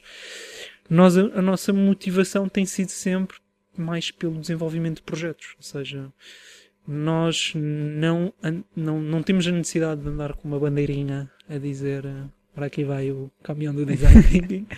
uh, uh, reconhecemos a importância, obviamente, um, e, mas temos vindo a fazer fazendo, lá está. Ou seja, pelos projetos e a forma Não são como. Os teóricos. Sim, e a forma como, como, como se calhar como evangelizamos ou como, ou como conseguimos dar isso à comunidade passa muito pela documentação e pelos blogs e mesmo assim não enchemos aquilo cheio do, dos chavões do design thinking ou colocamos lá, ou não estamos lá constantemente a falar nisso.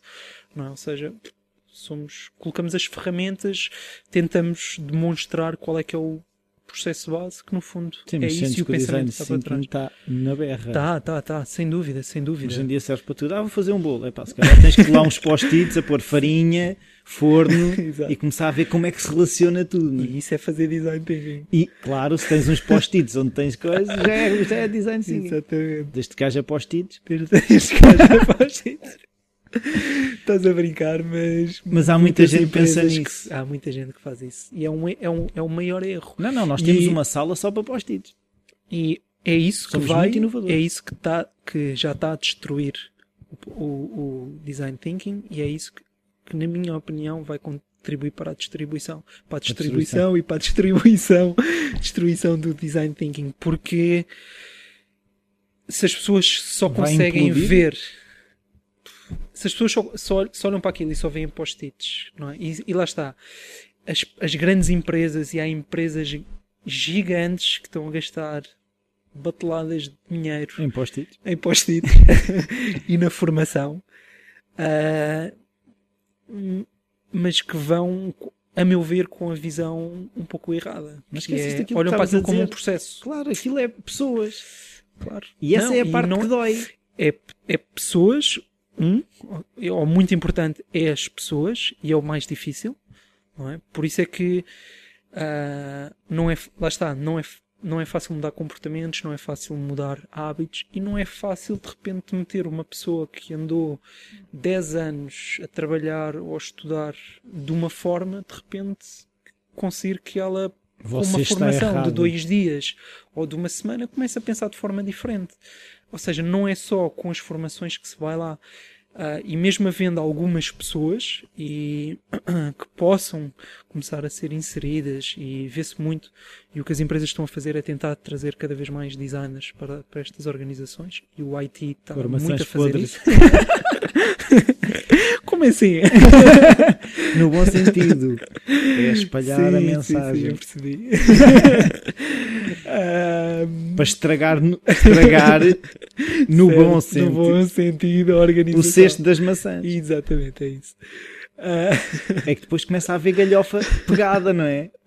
sim, sim, sim. O facilitador da galhofa. Exatamente. Mas, mas aí está. Ou seja, as pessoas, mas a própria cultura da empresa tem que mudar. Não é? Ah, e isso é, é uma coisa que é extremamente difícil de fazer. Porque cultura é toda uma série, outra vez, de hábitos que estão profundamente enraizados, rotinas, processos, vocês só andarem mexer nas folhas, não é? Ahm, e aquilo que eu tenho visto, e porque obviamente acompanho, e porque também já colaborei com algumas dessas grandes empresas mundiais que estão a gastar bateladas de dinheiro em post-it e marcadores grossos. e marcadores grátis, exatamente, e que até gastam em pessoas também como eu.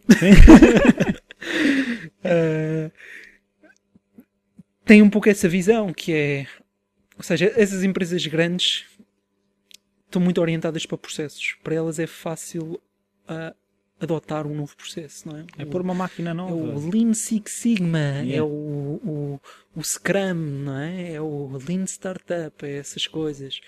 Ah, é mais uma máquina.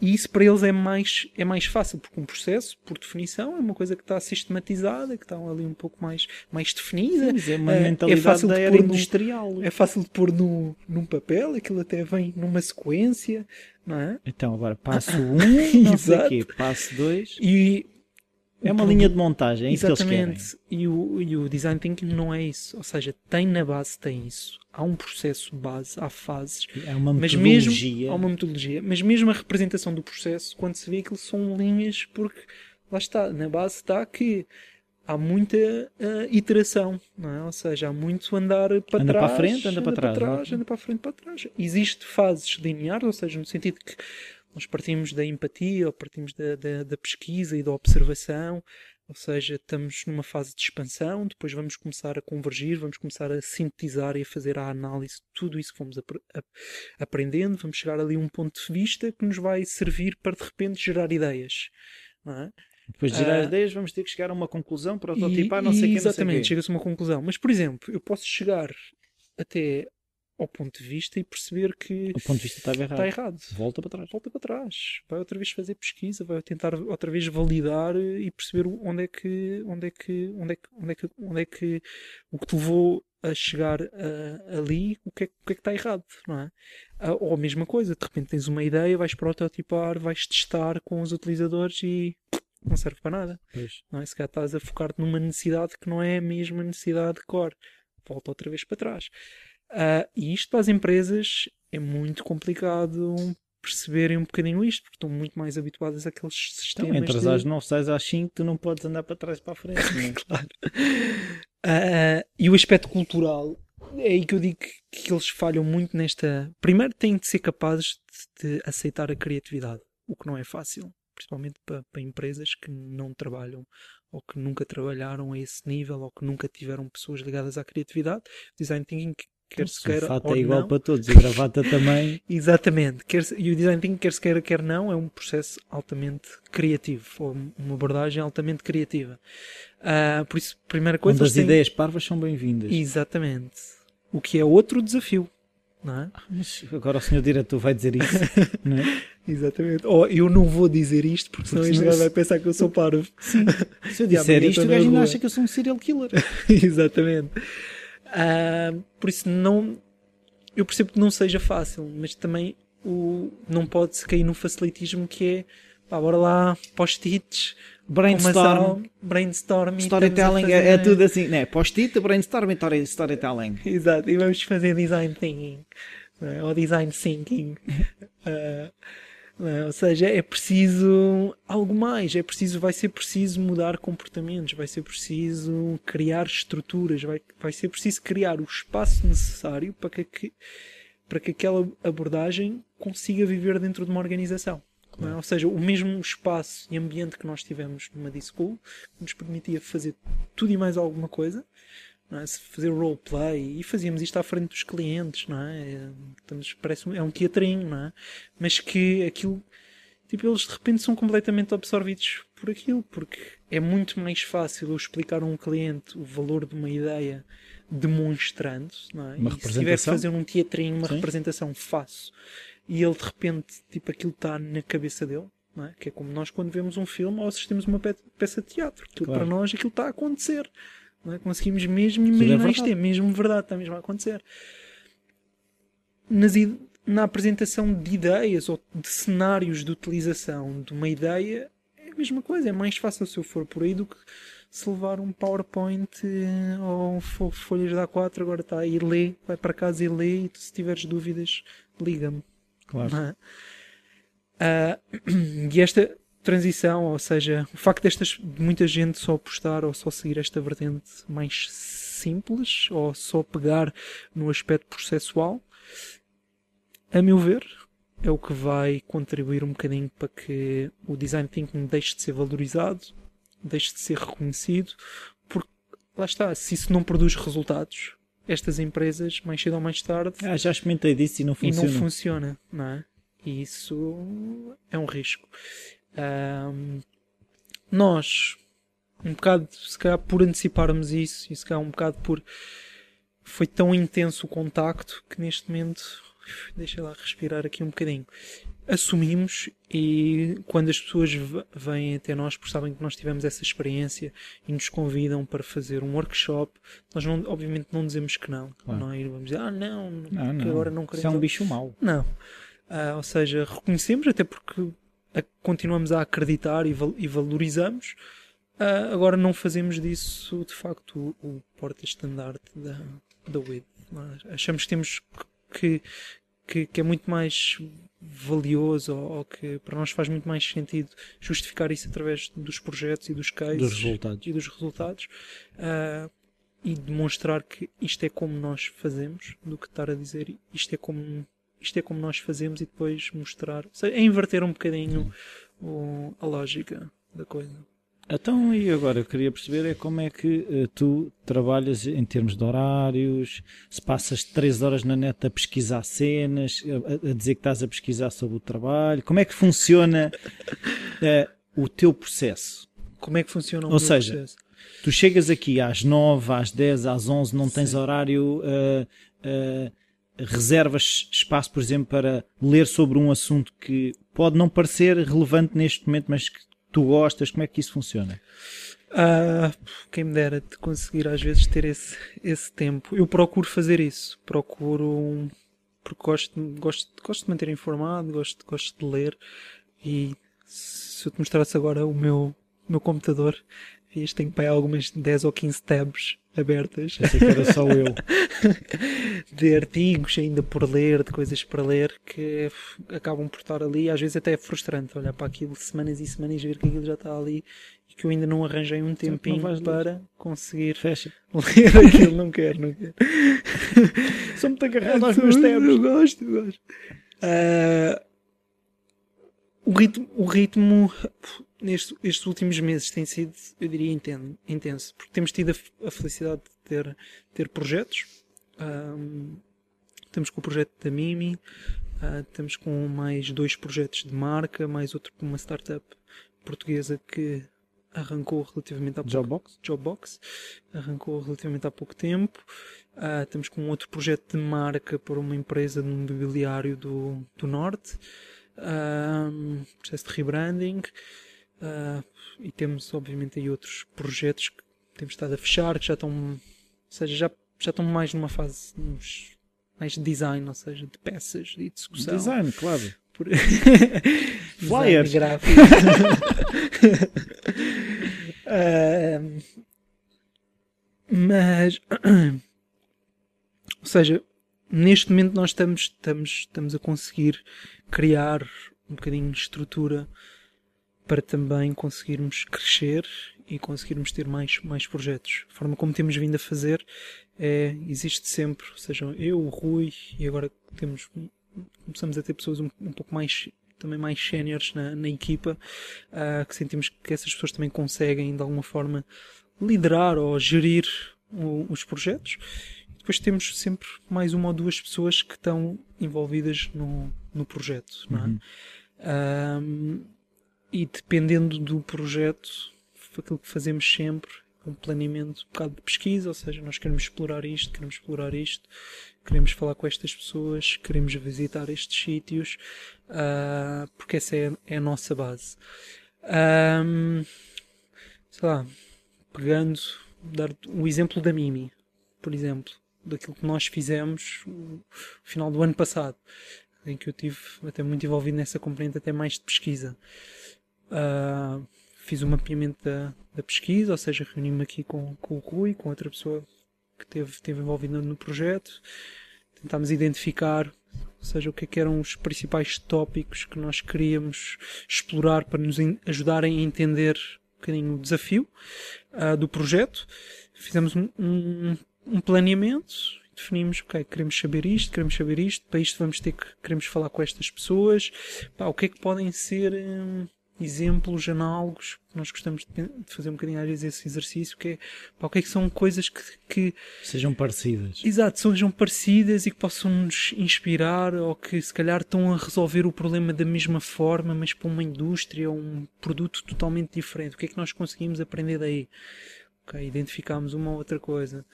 Uh, no caso da Mimi, até, ou seja, fomos desde irmos a exposições, um, aprender, seja, vi uma exposição, creio que ainda se mantém, a Mimi desenvolve uh, ou está a tentar trazer aparelhos, os, um dos aparelhos auditivos para os smartphones, ou seja, nós queríamos, e o nosso desafio era perceber tu, tudo isso e perceber, sobretudo, qual é que é o processo que a experiência que as pessoas passam quando, quando, deixam, de ouvir. quando deixam de ouvir ou quando identificam que têm, estão com problemas de perda da audição uh, e que necessitam de um aparelho auditivo, qual é que é toda a experiência, perceber o que é que, o que, é que leva as pessoas de repente a dar esse passo e perceber o que é que leva as pessoas a passarem tanto tempo uh, a não fazerem nada porque a média são à volta de 7, 8 anos que as pessoas estão. Ouvem mal e não fazem nada. Exatamente. E pelo meio há diversos Mas fatores. Uh, lá está, nós, nós, com base na pesquisa toda que fizemos, desde falarmos com, com utilizadores, de falarmos com experts, audiologistas, de irmos nós a clínicas de audiologista, é? eu fui, fui a várias clínicas em que fui fazer rastreios auditivos, em, em que coloquei-me um bocadinho no papel dessas, dessas pessoas Uh, andei um dia com, com algodão nos ouvidos uh, para tentar perceber quais é que são as dificuldades, não é? ou seja, um bocado esta empatia uh, e perceber de que forma é que as pessoas reagem quando tu tens alguma coisa ali enfiada no ouvido. e é interessante ver que as pessoas não te dizem nada. E não começam aos gritos. Oh, dona Alzeira! Isso foi, foi uma coisa que foi super interessante. Foi, eu passei um dia com algodão enfiado nos ouvidos e fiz o que ia a fazer normal. normal. Uh, e fui almoçar até com um amigo meu que já não ouvi há algum tempo e nunca, por nunca oh, ninguém. Tiago, que tens isso nos ouvidos? Nunca ninguém questionou isso. Um, e eu percebi-me que elas se perceberam. Porque. Aquelas caretas estranhas. Tipo, Sim, ou porque eu próprio eu próprio tinha que me colocar mais próximo deles para ouvir. Uh, Pôr um funil, não? pôr um funil. Uh, tudo isso foi, foi interessante, não é? E conseguimos extrair, extrair sempre algumas, algumas conclusões interessantes que depois vão influenciar, obviamente, tudo, tudo o resto, ou ajudam para um agregado de conclusões e de conhecimento que nós vamos adquirindo. Um, mas isto para dizer que no caso, no caso da Mimi, ou seja, nós fizemos toda essa pesquisa, falamos com essas pessoas todas e aquilo que percebemos e desenvolvemos um bocado uma framework que chamamos os Stages of Denial, ou seja, os, esta os estágios de negação. de negação, em que há ali vários momentos em que as pessoas nem sequer têm conhecimento, ou seja, ao contrário da visão, a audição, seja, é muito fácil tu passar despercebido que tu tens um problema. Sim, a visão, se tu não. Mas mesmo a visão, tu vais arranjando mecanismos. Eu vou dar o meu exemplo. Eu fui-me aproximando das coisas sem dar por isso. Certo. Ok. Mas se eu olhar para, para, para isto e vir isto desfocado, eu não vou culpar uh, papel ou embalagem. Sim. Não, eu não vou dizer esta embalagem foi mal impressa. Até pode ser. Esta embalagem está cheia de pixels. não é? O gajo imprime esta embalagem. É, tu tens um, um feedback é mais imediato, imediato, não é? A audição é muito mais fácil tu arranjares desculpas. Ou porque. Está ou, muito ruído. Ou, ou, é muito ruído, ou são as pessoas que falam muito baixinho, uh, ou tu vais a. Pá, de repente começas a pôr o volume mais alto e nem dás por isso é? ou começas a falar mais alto e não dás por isso. Uh, depois, obviamente. Sempre gritou comigo. depois, obviamente, há um momento em que tu tens. Começas a ter essa, essa, essa consciência de que tens um problema de audição. Ou porque Mas depois os teus não amigos... ouves as pessoas a dizerem. Isso. o quê? Tenho o quê? tu ouves mal? Ah, não ouço. Não, não, não. Só porque às tantas tens amigos e famílias que estão constantemente a dizer pá, tu já ias ir ao médico, não é? Estás surdo. Estás surdo. Tu não ligas nada ao que eu te digo. É? Um, e a questão é, à medida que, essa, que a pessoa começa a ganhar essa consciência, também começa primeiro a relativizar, que é... Não é pá, assim tão mal. Isto não é assim tão mal. Eu já vivi com isto até agora. Também não. Não é? Porque é que vai ser por causa disso? Começam a relativizar ou quando o problema se começa a agravar ou, ou a consciência começa a ser maior, também começam a ter mais medo das consequências. Vou ficar surdo. Que é ou vou ficar surdo, ou eu diria que nem é tanto o ficar surdo, que é o, o terror de ter que usar um aparelho auditivo. Porque é um estigma, quer se, quer se queira, quer não, é um estigma. Tem que te arranjar uns com style. Mas é um estigma brutal. Que é, os óculos já ultrapassaram esse estigma, é? agora até está na moda. Óculos é, de massa. Ou, para seres hipster tens de ter óculos. Não é? E Eu sou vês... um mega hipster. e, e, quando se vê lojas, de repente em Berlim, até de óculos para hipsters ou muito direcionados É que nem vê, nem, há, há, pessoas que nem, precisam, nem veem mal. Nem veem mal. Vê uma, ah, mas não, Exatamente. eu gosto de me ver como. E os próprios aparelhos para os dentes foi, era até há pouco tempo havia o estigma enorme oh. de ter que usar um aparelho e agora está na moda com elásticos de cores. E, e vê-se pessoas até mais velhas que de repente estão. porque já se sentem confortáveis. Então, não é? Que é, já toda a gente usa. Sim, eu acho que, eu acho que isso poderá ser o caminho. Uh, on, on, a Mimi está completamente alinhado a, esse, a essa trajetória Se for que eles, alguém que eles é Mimi. Se for alguém é Mimi. Não, mas eu acho que eles têm muito essa visão. Esse é o slogan. E é uma. Olha, se é Mimi, se é alguém, somos nós. se alguém vai me dar alguma coisa. Uh, mas quando olhas para a indústria, aquilo que vês até é muito contrário, que é a invisibilidade ou seja, é o aparelho cor mais pequeno, cor da pele, que esconde, que não vês, não é? Que tu nem, não, nem tu vais dar por isso, quanto mais outra, claro. outra pessoa. Uh, por isso eu, eu, diria que o desenvolvimento da indústria tem, tem, não favorece a aceitação, como é lógico, mas não seja porque as crianças que nascem quando vêm para o mundo depois, ou quando começam a ver o mundo, se para elas já é normal ver pessoas de óculos e não vão questionar, não é? uh, o, se não veem pessoas com aparelhos auditivos, quando veem, obviamente vão questionar. Claro. E, essa, e é esse confronto, esse questionamento que, causa esta tensão e este desconforto. Uh, mas isto para dizer que pronto, foi... Trabalhas muito.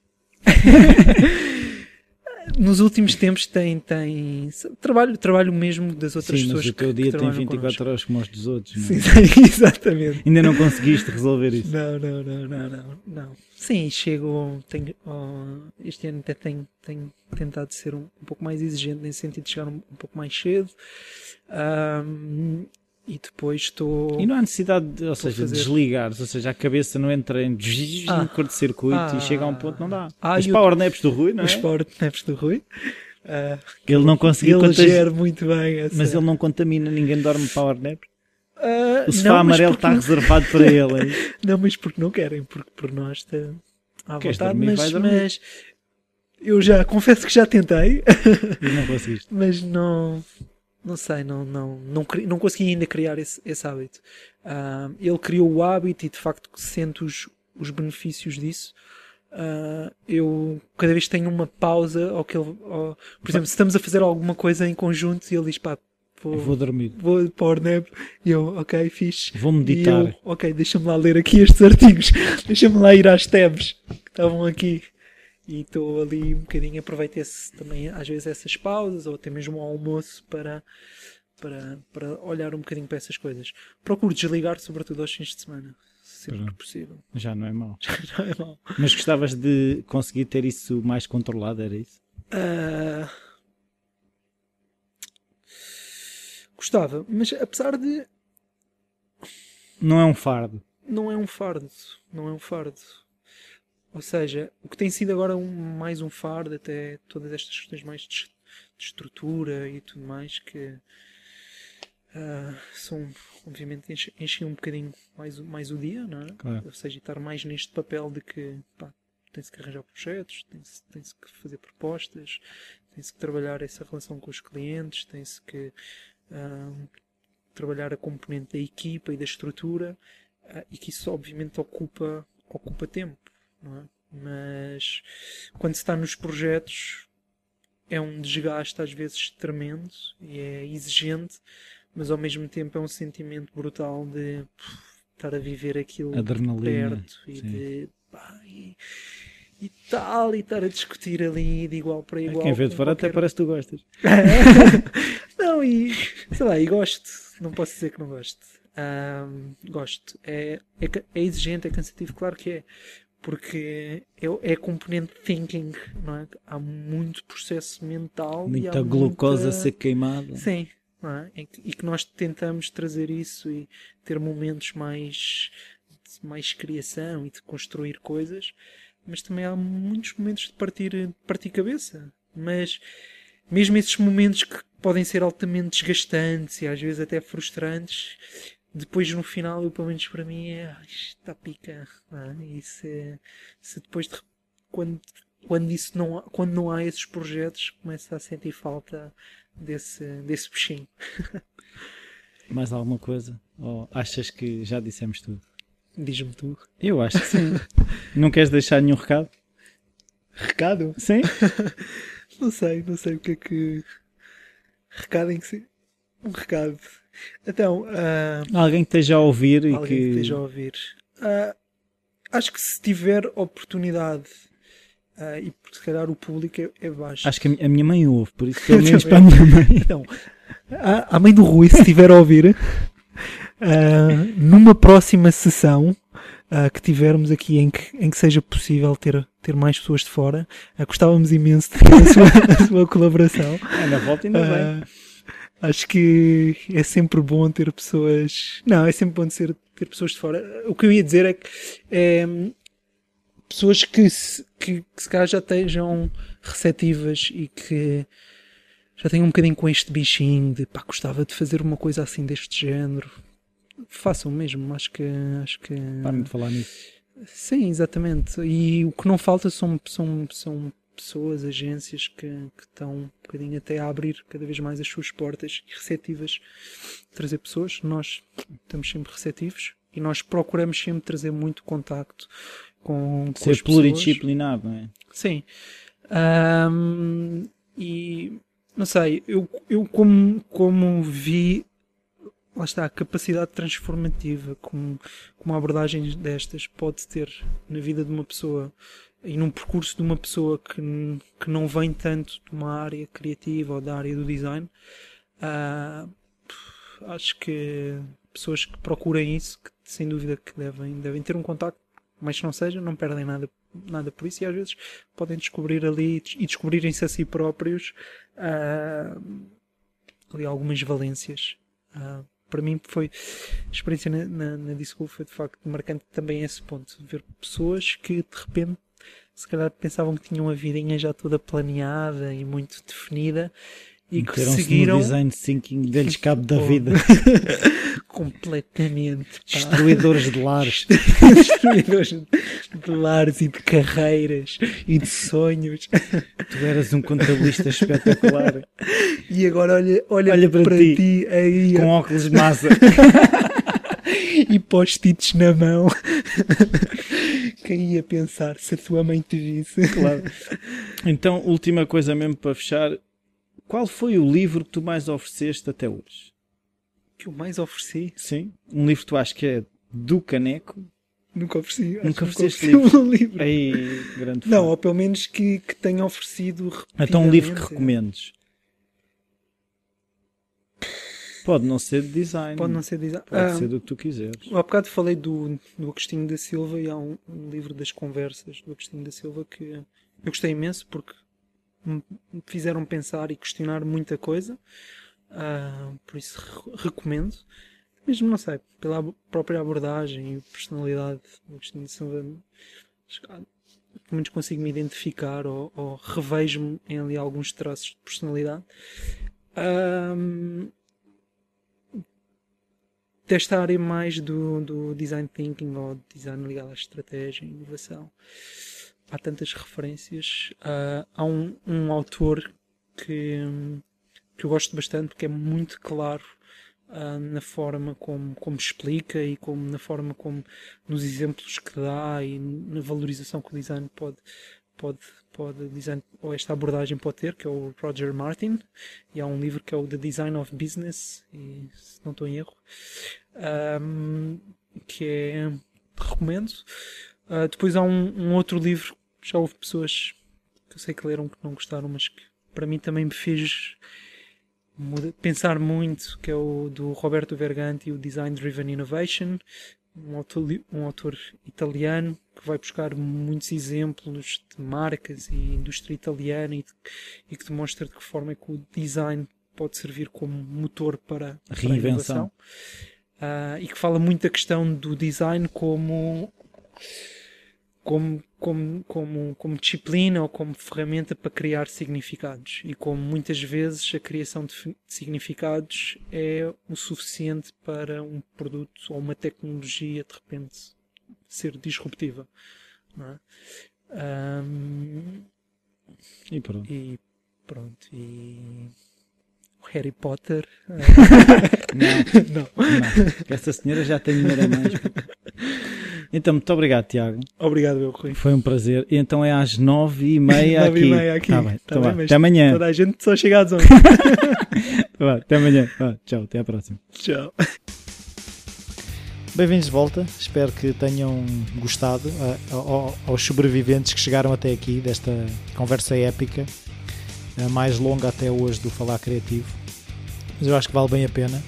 Uh, estavam a, a dizer-se coisas tão tão interessantes que eu não me pareceu correto da minha parte começar a cortar caminho só para ficar com um episódio mais mais simpático em termos de tempo. Um, conhecendo o Tiago e conhecendo o Rui Quinta, uh, percebe-se porque é que eu estava a brincar de ir trabalhar com eles. Uh, eles são dois bacanos e, e as coisas correm-lhe bem. E, e, e, acho que cada, cada vez mais nós temos que trabalhar com as pessoas que fazem sentido. Uh, eu não tenho nenhum, acordo com eles, nem nada perto, é só, ficou, ficou por brincadeira. Um, eh, mas se um dia surgir a oportunidade, podem ter a certeza que irei, irei ajudar estes dois grandes bacanos em algum projeto, caso uh, a oportunidade surja. O Falar Criativo uh, passou a ter um, patrocinadores, como ouviram mais ou menos a meio. Uh, é um primeiro passo para a sustentabilidade do podcast e, e desta pessoa que aqui está. Uh, uma coisa que eu também já me apercebi é um, a questão do, dos duos. eu muitas vezes sinto falta daqui de um parceiro. No Falar Criativo torna-se um bocado solitário o outro podcast que eu tenho com a Rossana Apoloni acaba às vezes por me dar um, um gozo diferente porque estou a fazê-lo com alguém. se algum de vocês quiser ajudar no Falar Criativo, mandem-me um e-mail rui.falarcreativo.com. Cá estou eh, e depois conversamos. Até para a semana.